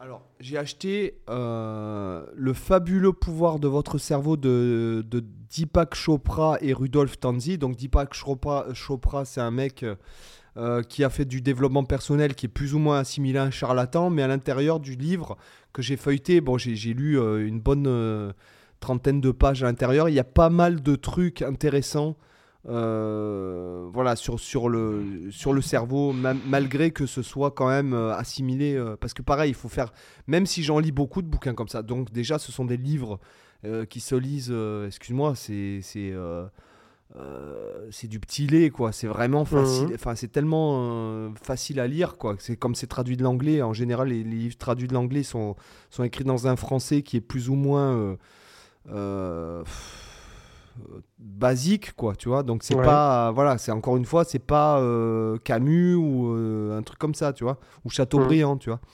Donc euh, donc c'est pas compliqué à lire. Euh, Il y a des trucs qui, des fois, une phrase va te, euh, va te, euh, comment ça s'appelle, va te faire raisonner et Ouais, ouais. décoder votre cerveau, le comprendre, l'entretenir et le stimuler pour plus de performance de Yves Alexandre Talman. Et donc celui-là, je l'ai lu, ça a l'air beaucoup plus scien- euh, beaucoup plus médical, je dirais. Et il parle, par exemple, là, je prends au truc, il y a des petits exercices à faire. Il y a la motivation. euh, par exemple, je, vous lis un extrait. Sans un, moteur sans un moteur fonctionnel et un conducteur appuyant sur la pédale de gaz, une voiture ne pourrait avancer. De même, le cerveau humain peut compter sur la motivation pour s'engager dans diverses activités. Cependant, lever le pied ne suffit pas pour arrêter la course d'un véhicule. Encore faut-il pouvoir compter sur des freins efficaces pour réduire sa vitesse et le diriger là où on le souhaite. Le module, euh, le module motivationnel du cerveau dispose à cet effet d'un système d'inhibition et d'autorégulation. Bref, il te met des trucs d'outils, il y a des petits exercices, des petits trucs à cocher, des euh, voilà. Enfin, il y a l'ani- il parle de l'alimentation, euh, il parle de, de voilà, il parle de plein de trucs qui sont beaucoup plus scientifiques que le docteur Deepak Chopra et, et son assistant Rodolphe Eltanzi, quoi, tu vois. Donc euh, Ouais, voilà, il y a, y a toujours. Tu peux pas. C'est comme à la guitare, tu peux pas. euh, te- pour faire de la guitare, tu as besoin de faire des exercices techniques, des exercices euh, digitaux, et tu as Mhm. besoin d'ex- d'exercer ton cerveau. Et en fait, je pense que plus tu exerces ton cerveau, et moi je le vois, plus je lis, plus je fais de sport, et plus je deviens. je- J'avance vite dans la guitare. Hmm. Ça m'étonne pas. Ah, j'ai- tu sais, je regardais une vidéo de Levi Clay euh, euh, Ouais. il y a, il y a quelques jours, justement, où il, où il parlait de, de ça, l'importance euh, justement de, de plus travailler avec son cerveau. Euh, ça permettait vraiment d'imprimer beaucoup plus profondément, de développer euh, beaucoup mieux les choses et de ne pas penser qu'en termes digital. Ça en, substance, ce qu'il disait rejoignait pas mal ce que tu es en train de développer là. Mais c'est, c'est- moi, je vous donne l'exemple. Prenez par exemple un mec comme Glenn Gould, Mhm. qui connaissait par cœur, euh, on peut dire, euh, pratiquement tout ce qu'il a joué dans sa vie, quoi. Et Mhm. qui pratiquait, contrairement à ce qu'on peut croire, pratiquait très peu le piano. Donc en fait, qui lui-même disait, parce que bon, c'est, une des personnes qui m'a quand même, euh, que j'ai suivi à un moment donné, que, qui m'inspirait pas mal, euh, qui répétait dans sa tête. Ouais. Et que, par exemple, enfin, moi, je, je, c'est ce que je vais dire, c'est bête, mais plus, euh, plus quand je lis un livre, j'ai l'impression de me nourrir euh, comme dans Highlander quand il, il décapite un mec et qu'il se nourrit de son quickening, quoi, tu vois. Mais après, c'est vrai que quand tu travailles mentalement, euh, je trouve que tu peux aller des fois beaucoup plus en profondeur. Tu, visualises. En tout cas, moi, je sais que c'est mon cas. Quand je visualise des morceaux, j'ai j'ai plus une vision architecturale du truc. Et ça m'étonne pas pour Bach, par exemple, s'il travaillait mentalement, tu peux plus facilement avoir justement une vision. euh, euh, tu vois, des différentes couches de contrepoint, des différentes voix, de comment ça, ça se lie, etc. Euh, parce que tu es, détaché de ton instrument. Parce que qu'on le veuille ou non, malgré tout, le fait d'avoir les doigts posés sur l'instrument, ça, ça fait que ton, ton cerveau, il est tout de suite happé par le côté digital de l'instrument, par euh, l'idiome de l'instrument, etc. c'est une Et- drogue. Ouais, et en fait, tu es, plus axé sur ce que tu es en train de jouer, mais sans forcément faire attention à toutes les subtilités, alors que quand tu es en dehors de ton instrument, tu as le recul nécessaire pour penser comme un musicien, justement, et plus comme un guitariste, et pour voir, alors tu vois, si on prend même à l'échelle d'un simple morceau euh, rock, euh, voilà, tu, sais pas, tu veux reprendre un morceau d'ACDC, bah, si tu réfléchis en dehors de ta guitare, tu as plus la facilité de dire Ah ouais, alors le batteur, qu'est-ce qu'il joue? Tiens, l'autre, le guitariste rythmique, Malcolm, qu'est-ce qu'il est en train de faire pendant que moi je dois jouer le solo Et le chanteur, qu'est-ce qu'il fait à ce moment-là et, euh, tiens, la, guitare, comment, comment elle, elle est mise en relation avec la basse, etc. Ça, mentalement, c'est des choses que tu peux plus facilement faire que, on va pas se mentir, que ça, tu le fais pas si tu es en train de jouer de ta guitare. Euh, jamais de la vie, tu te, tu te poses ces questions-là. Ben justement, euh, le fait, encore une fois, on a parlé de méditation, et puis là, j'ai vraiment mis. bon, c'est vrai que je suis hyper actif comme garçon. Je suis hyper excité. Des fois, j'envoie des, mots, des, des messa- messages vocaux sur WhatsApp. Et je me dis, quand je réécoute le message, je me dis, putain, mais tu parles bien vite, quoi. Calme-toi, garçon, quoi. Enfin, et en fait, je, parce que je réécoute pas forcément les podcasts, etc. C'est vrai que je pense que, bah, tu vois, là, je gangasse, ce qu'on dit, on appelle ça dans la Provence. Je gangasse sur ma chaise. Et, mais tu vois, c'est comme si je Ouais. jouais de la double pédale, en fait. Là, je, tu sais, je tiens pas en place, moi, tu vois. Et c'est vrai que euh, depuis que je me suis vraiment mis à méditer, justement, ça, tu le fais quand tu pratiques. Mm. Euh, tu, te re- tu te retires de- du premier plan de ta personne euh, et tu te mets en arrière-plan de ta personne et tu te concentres autrement sur les choses. Et Ouais. honnêtement, franchement, j'ai- dans mes dans, dans là j'ai fait quand même pas mal depuis depuis que je suis rentré là en janvier, j'ai quand même fait pas mal de morceaux déjà. Et je trouve que euh, il y, a une- il y a une nouvelle maturité parce que vraiment en 2000 alors je les, les, euh, je sais qu'on a dit ça que les résolutions du jour de l'an ça vaut rien mais euh, depuis janvier là j'ai euh, qu'il y a la méditation il y a une- y un peu un changement de de, de, de mindset euh, peut-être lié à ça. euh, il y a beaucoup plus de progrès, euh, beaucoup plus visible, une pratique qui est beaucoup plus efficiente. euh, Avec, euh, c'est vrai que j'ai pas mal pratiqué pendant que j'étais à Toulon, puisque en fait, quand je vais à Toulon, là j'ai emmené, pour vous raconter my life, euh, dont, dont tout le monde s'en tape royalement, mais Bon, on est Quand en je- section lifestyle. ouais, mais quand je vais à, à Toulon, là j'emmène mes, mes enfants chez mes, là j'ai emmené mes enfants chez mes parents. Euh, Mhm. Moi, je m'entends pas du tout avec mes parents. Euh, Du moins, un repas, ça va. Deux repas, c'est moins bien. Et trois repas, c'est juste pas possible. Donc, euh, moi, je vais à l'hôtel quand je vais voir ma famille, tu vois. Et en fait, euh, du coup, ben, qu'est-ce que tu veux, pendant 10 jours à l'hôtel, à part une fois que j'avais fait mon sport, euh, après, bon, Mm. tu vois un peu les potes et tout, puis les gens, ils ont leur vie, ils travaillent et tout. Et donc, la journée, ben, qu'est-ce que tu fais? Tu pratiques. Et donc, je trouve que euh, même depuis cette année, ma pratique, j'ai beaucoup plus progressé, par exemple en rapidité. euh, par exemple, c'est vrai que j'ai pas mal travaillé le jeu au doigt, j'ai travaillé pas mal sur Ouais. des accords, sur des trucs comme ça. Euh, je trouve que le fait de, de, de, de mieux respirer, comme je vous ai dit de faire en bagnole et tout, et ben c'est bête, mais ça paye plus. Tu travailles 5 minutes, mais qui en valent peut-être 20. Parce que Mhm. tu es beaucoup plus en profondeur, tu T'es impliqué. tu es beaucoup plus impliqué dans ta pratique. Et, euh, et, dans- et même quand je lis, pour te dire, je fais ça. Ah oui. Tu vois, je, je respire profondément, je me dis ouais. profites-en pour euh, t'oxygéner encore mieux, et du coup, t'oxygènes encore plus ton cerveau. Car, euh, niveau cardiaque, t'es mieux. Tu, alors, euh, après, je cours plus, donc forcément, j'ai un afflux sanguin qui est meilleur. Pareil, tout ça, c'est lié. Même pour vos performances, par exemple, je peux vous le dire, vous les hommes, puisque je pense qu'il y a 90% de, de mâles qui écoutent ce podcast, et d'ailleurs, euh, ce qui est bien.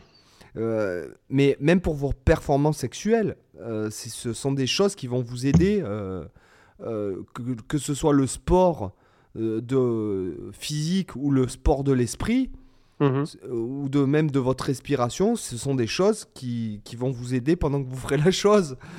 tu vois? Ouais, non, mais c'est clair. Un meilleur afflux sexuel là où je pense, il n'y a rien de meilleur, quoi. Putain, ça- Franchement, culture guitare, c'est beau. c'est la division par zéro pour reprendre tes termes. Oui. Voire même la multiplication par zéro. c'est clair. Mais euh, non, ce que je veux dire, non, vraiment, au niveau du, au niveau du bien-être, au niveau de, de la productivité, alors pas tout le monde, j'imagine que euh, euh, il a pas tout le monde a la chance comme nous de faire euh, le métier de, de- qu'on a Oui, de par passion et tout. Euh, mais pour moi, enfin, je, je pense que tu ne peux améliorer ta vie. tu peux largement améliorer ta vie en faisant du sport. Voilà, ça c'est sûr. Ça, c'est un humain, c'est pas fait pour être sédentaire. Je confirme parce que moi, je, le vois, je le vois de plus en plus. À chaque fois que je m'arrête de faire du sport, je me sens en moins bonne forme. Ça fait plusieurs fois que je le dis à Steph. euh, la, dernière fois, là, ces derniers temps, on était pas mal de sorties. du coup, euh, ça a un peu foiré mon, mon dynamisme avec le sport. Et hum, du coup, je le voyais que les, jours où je fais du sport, bah, je suis moins fatigué que les jours où j'en fais pas. Et euh, même la, dernière séance de sport que j'ai faite euh, la, semaine dernière, euh, après la séance de sport, j'avais fait une heure et demie de vélo elliptique, comme à chaque fois que je fais, je fais mon sport. Bah, J'aurais pu me renchaîner une heure et demie juste derrière. Euh, tellement j'étais euh, en forme et je me sentais pas fatigué, je me sentais plein d'énergie. Donc ça c'est clair que euh, et pourtant je déteste le sport. Hein. Je, le, dis, j'ai toujours détesté le sport et j'aime toujours pas ça, mais je confirme que que ça aide. Ouais, non, mais puis bon, moi je, je, je, le vois, hein, moi quand je vais courir, déjà quand j'ai pas couru depuis deux jours, je suis désagréable. Mmh. Euh, je suis hyper irritable, je, tu vois, j'ai pas envie de parler aux gens, enfin, je suis vraiment désagréable. Je, je rencontre, je me dis, ouais. putain, t'es bien désagréable, quoi. Mais bon, euh, qu'est-ce que tu veux, après, on est comme on est, c'est ce que je me dis, mais le truc, c'est que euh, moi, clairement, je suis sûr et certain que ça joue en la faveur de ma créativité et notamment. C'est un tout. Euh, le, le, déjà parce que tu écoutes du, du, son, parce que tu te vides de tes toxines, parce que bon, moi j'aime faire du sport dehors. Hein. Je pourrais plus euh, me foutre dans une salle de sport de muscu euh, euh, fermée dans l'intérieur. Je peux, je peux, enfin je peux pas. Moi j'aime courir dehors, euh, en plein air, faire ça, mmh. respirer du, vraiment de l'air et t'en profites pour écouter du son, pour écouter des, des podcasts ou des trucs comme ça. Et le sport de l'esprit aussi, pareil, avec la lecture. Euh, bon, la musique, c'est. Je pense qu'à. Je pense que. Alors, je ne saurais pas te dire si. Euh, euh, nous, on fait de la musique parce que. Euh, enfin, on a fait ça toute notre vie. Je pense que ça, la, la musique stimule le cerveau beaucoup, ouais. l'écoute, la pratique. Mais dans notre cas, à nous, il faut qu'on fasse d'autres choses. Euh, je pense que quand tu pratiques une discipline, quelle qu'elle qu soit, euh, euh, intensément, il faut que tu, tu ne sois pas juste une personne qui fait, c'est ce qu'on disait, juste une machine à faire de la guitare. quoi. Mmh. sinon, dans ta musique, clairement, tu n'as rien à raconter. Oui. Sans compter que je pense que dans le monde dans lequel on vit, si on veut être efficace, d'un point de vue professionnel, moi, je, je, je, ferme pas la porte à. Si ça se trouve, dans deux ans, je ferai plus du tout de guitare et je ferai un autre job. Mmh. Euh, je suis pas du tout fermé à ça, si tu veux. Dans le sens où euh, moi, j'adore apprendre, euh, tu vois, j'aime apprendre des nouvelles compétences, je, me lasse vachement de ce que je fais. Donc, la, la chambre, bon, moi, qu'est-ce que tu veux, j'ai fait de la musique toute ma vie. Finalement, à chaque fois que j'ai voulu en sortir, la musique m'a un peu rattrapé, j'ai envie de te dire. Mais tu vois, je, je, je, pense que la, notre génération, on est, on, si on veut être optimisé pour le monde, euh, pour les années qui nous restent, puisque bon, moi j'ai 41 ans, donc euh, bon, malgré tout, il me reste quoi, euh, 25 ans euh, à travailler. 25 mmh. ans, ça passe vite quoi, quand même. Hein. Ouais.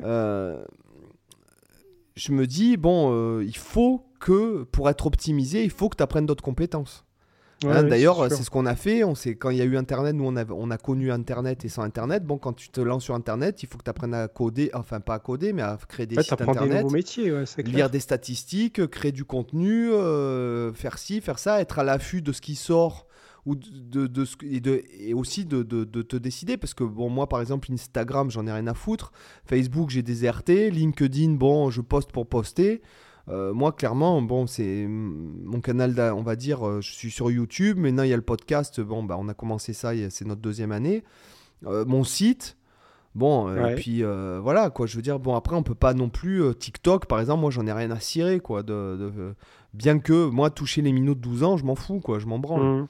Donc, enfin, c'est pas que je veux pas les toucher, c'est que, bon, je, ouais, voilà je vois pas l'intérêt. Euh, c'est un peu pour moi, c'est un peu comme Instagram, quoi. C'est tellement, mm. ça me paraît tellement éphémère comme. Euh, c'est pour moi, c'est les prochains MySpace, quoi. Je veux dire, euh, t'as qu'à voir Snapchat. Il y a des mecs qui ont construit des business sur Snapchat. Snapchat, c'est, ça s'est pété la gueule en 2-2, quoi. Tu vois. C'est vrai que tout va tellement de plus en plus vite. En fait, tu dis que quand tu as un, réseau, un nouveau réseau qui, qui, qui apparaît, tu n'es même pas certain que dans six mois, il soit toujours, toujours en vogue. Des, quand c'est des effets de mode, c'est là où c'est le plus dangereux. Il y a trois ans, il y a un, un truc qui s'appelle Vero qui est sorti. Il y a tout le monde qui était là, ouais, il faut se faire un compte sur Vero, il faut absolument se, se mettre sur Vero. J'ai jamais entendu parler, tu vois. Ouais, bah tu vois, le, le podcast, tu, tu, veux que je te dise combien de temps il a duré le réseau social? 24 heures, quoi. Tu vois, donc. Ah bon. ouais, d'accord. Ouais, non, mais tu vois, c'est. euh, et Facebook, tu vois bien, il, il a perdu 100 milliards hein, quand même de Attention, valeur. Facebook, ça, ça périclite. euh. De toute façon, que- c'est vrai que c'est mal engagé. Si, si tu vois que ton réseau social, tu as tous les, les plus jeunes qui le désertent, c'est que c'est mort. C'est D'office, tu te dis que c'est c'est mort. Ils, ils, ils rattraperont C'est jamais. pour euh, ça qu'il a, il, il a mis des milliards dans le métaverse, et puis bon, Ouais, bah, exactement. Pour ça qui Euh, diversifie, parce que Facebook, c'est déjà mort, même si c'est pas encore mort, mais ça l'est déjà. euh, C'est en survie, quoi, sans, sans respiration artificielle. bah, ça me. Ouais, c'est pas ça, c'est que pareil, quand tu. Moi, je. Enfin. Après, je veux pas jeter la pierre à ceux qui restent sur Facebook euh, ou sur les réseaux sociaux. Moi, j'ai pas le temps, quoi. Mhm. tout connement. hein. Et pourtant, je me lève à 5 heures, je me couche à minuit, en gros. Euh, j'ai euh, j'ai pas le temps de, de traîner sur un réseau social, quoi. Ouais, ça revient à ce que tu disais tout à l'heure, euh, Ronaldo, je pense pas qu'il traîne sur Facebook. Bah non, bien sûr. enfin. Mais Ronaldo, enfin, euh, encore une fois, quand je, bon, c'est vrai que je m'intéresse à, j'ai cherché sa biographie. Ils étaient partout où, je suis allé, ils étaient en rupture. Mhm. Euh, c'est un mec qui a l'air d'être euh, énormément dans son travail, dans, dans- sa, et après passer beaucoup de temps, enfin le, qui peut, le temps qu'il peut avec sa famille, quoi. Mhm. C'est beau, c'est un mec qui est très très très très très famille. c'est euh, voilà, c'est très famille. Donc après, bon, on, on connaît pas tout parce que bon, euh, moi encore une fois, je suis pas un fanboy, donc je. Mais moi, ce mec-là me fascine, hein, au même titre qu'un Michel Mhm. Onfray, au même titre qu'un, euh, Ouais. euh, je sais pas moi, qu'un Mozart ou qu'un euh, un Brad Pitt ou enfin je sais pas pour moi ce Ouais, sont ouais. des gens qui euh, voilà moi c'est comme Michel Onfray quand je, je lis ses Bah, de toute bouquins façon, tous les gens qui réussissent méritent qu'on s'attarde un minimum sur euh, le, le processus qui les a amenés là, je trouve. bah il y en a moi je Sauf c'est que non sauf quand c'est un processus qui, est, qui ne dépend, qui est pas lié à eux directement, mais quand c'est vraiment des gens qui, qui ont atteint un certain succès par, euh, par les, par les processus, processus qu'ils ont mis en place, bah, ça mérite au moins, euh, même si qu'on apprécie d'ailleurs les personnes ou pas, hein, ça par a le rien à voir. mérite oui non par Mais le mérite voilà. pas par le piston Voilà, par exactement. le voilà, la par le pitié mérite, si- j'arrive pas à trouver la bonne formule. C'est exactement ça, par le mérite.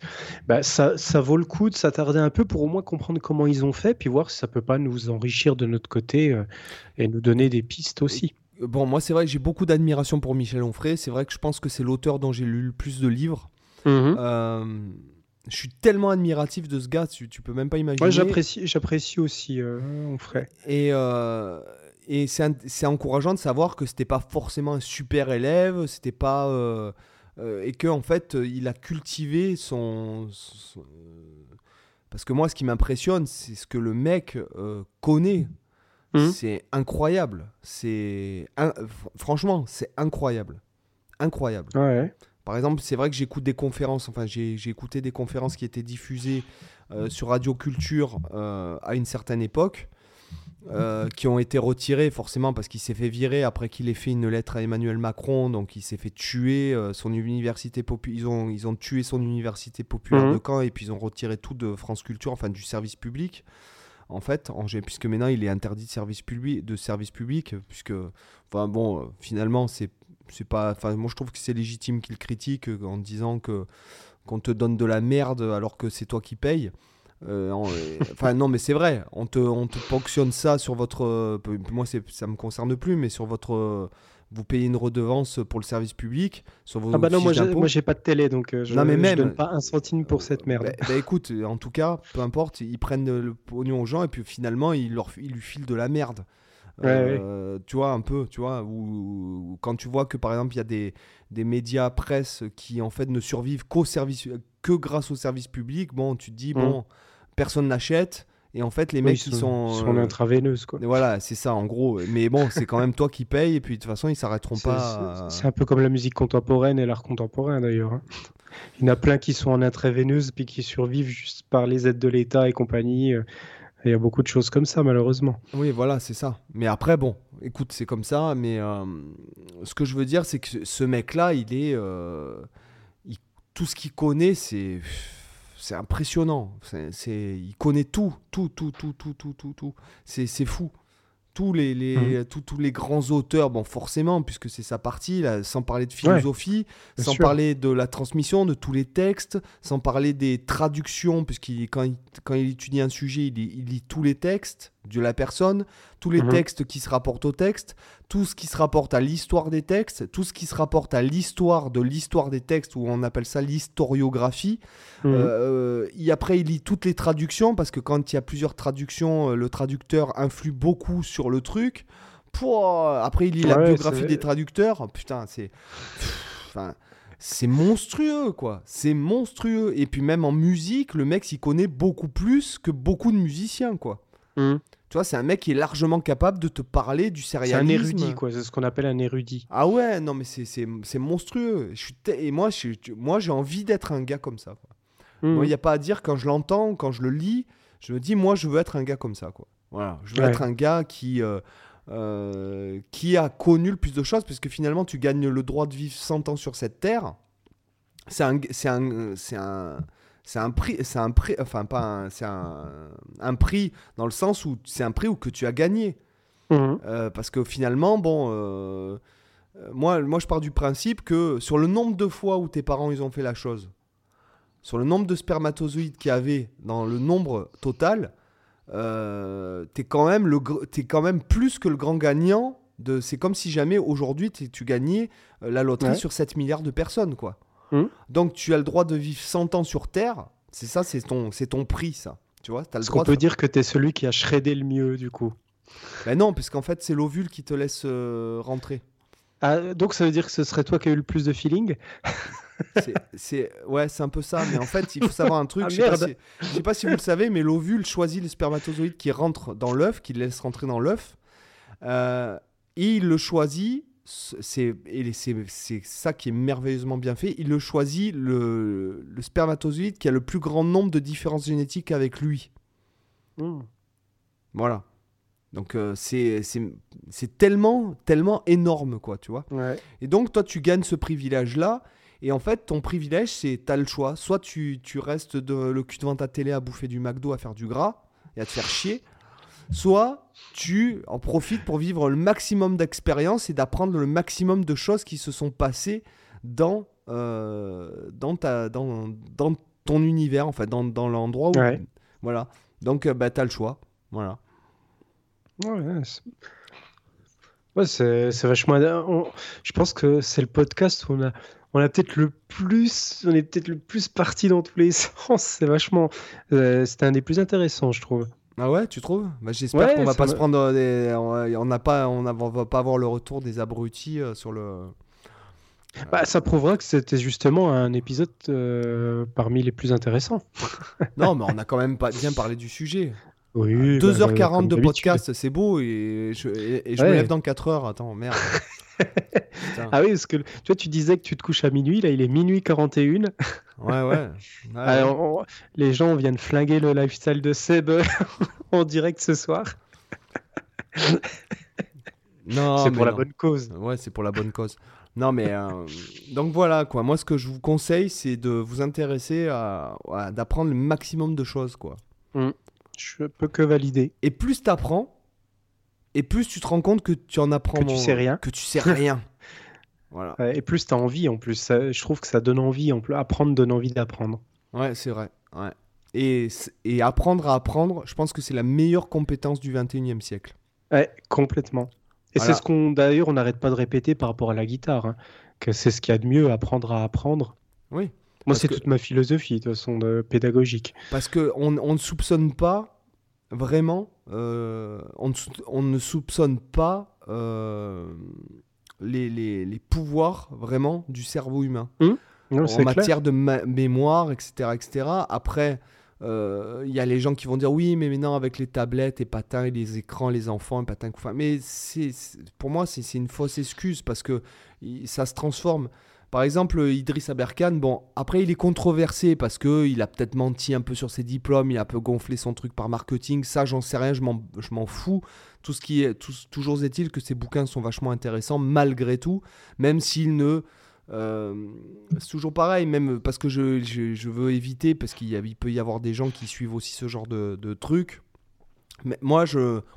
Moi, ce que les autres disent ou ce qu'ils disent pas, ou ce qu'ils ont fait ou ce qu'ils ont pas fait, je m'en fous. Après, moi, ce que je vois, c'est ce qu'ils donnent. Euh, Mhm. Moi, ce qu'ils donnent m'intéresse. Donc, euh, il y a des trucs qui m'ont. Dans son premier livre, qui m'ont interpellé. Euh, voilà, après moi, c'est ça a marché sur moi, ça m'a donné envie de, fouiller, moi en même temps. De, donc, moi, je me. Après, la vie privée des gens, leur mytho, je m'en fous un peu, quoi. hein, le- leur business. voilà, donc il- le pouvoir, le pouvoir du, du cerveau humain, c'est. Et voilà, ce que je voulais dire, c'est que Idriss Aberkan en, en parle. Il dit que dans un jeu comme StarCraft 2, Mhm. il y a euh, je ne sais plus combien de manipulations à faire par, par seconde quand tu es avec la souris et le clavier. Mhm.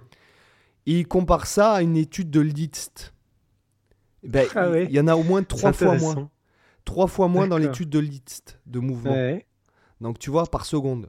Ouais. Donc en fait, euh, tu vois, de- il faut pas diaboliser, je pense. euh, euh, moi, je vois par exemple ma fille, elle joue. Bon, c'est vrai que je, bon après, je, je les gâte, ma grande fille, mais non, c'est la, la Switch, donc Mhm. les jeux, machin et tout. Ben, dans tous les jeux, il y a de la logique, il y a de la lecture, il y a, voilà, tu, tu peux pas. De toute façon, les seuls qui diabolisent le jeu vidéo, c'est ceux qui sont de- des générations qui comprennent rien au jeu vidéo en général. hein. Donc, euh, non, parce que en non, plus, c'est moi, c'est prouvé je- quand même qu'en termes de jeux vidéo, d'ailleurs, le jeu vidéo développe les réflexes. Euh, c'est une activité qui développe énormément les réflexes. Il y a des études scientifiques là-dessus. Donc, c'est Non, c'est parce prouvé que que. euh, je, je te dis, il n'y a pas que les gens qui, qui n'y comprennent rien, parce que moi, je Ouais, bah, joue en aux jeux grande vidéo. partie, c'est quand même le cas. hein. Moi, je joue aux jeux vidéo et, et je me sens coupable euh, quand je fous la télé à mes gosses, quelque part. Parce que, Mm. euh, voilà, des- ils ont, bon, ils ont 10, euh, 4 et 5 ans. euh, 4 et Mhm. 5 ans. Bon, euh, des fois, euh, pour être tranquille ou... euh, J'hésite pas à leur En plus, je leur dis tenez, abrutissez-vous un peu devant la télé, que je sois tranquille. non, mais je leur dis pour... parce qu'en Ouais. même temps, je, veux quand même qu'ils ouais. euh, qu'ils en soient conscients, si tu veux. Ouais, Euh, D'ailleurs, à ce bien. propos, je me suis acheté un jeu là, euh, sur, la, sur la Play 4. Je me suis acheté Horizons. Donc, ils ont sorti le 2. Et en fait, j'ai demandé au vendeur. Il m'a dit Oh, le 1 est bien aussi.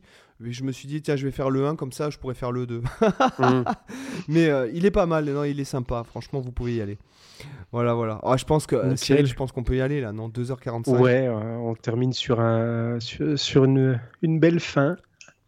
Bon, bah, sur ce, les amis, j'oserais même pas vous dire de nous mettre 5 étoiles euh, Ah, après je pense que là, ouais. Je pense qu'ils l'ont déjà fait avec euh, plusieurs téléphones. euh. Je pense que certains se sont même arrêtés sur la bande d'arrêt d'urgence pour arrêter d'autres automobilistes et leur demander leur téléphone pour mettre 5 étoiles. Vous avez un iPhone? Allez, circulez. Non. Vous avez un iPhone, allez vous garer sur le côté là-bas, s'il vous plaît.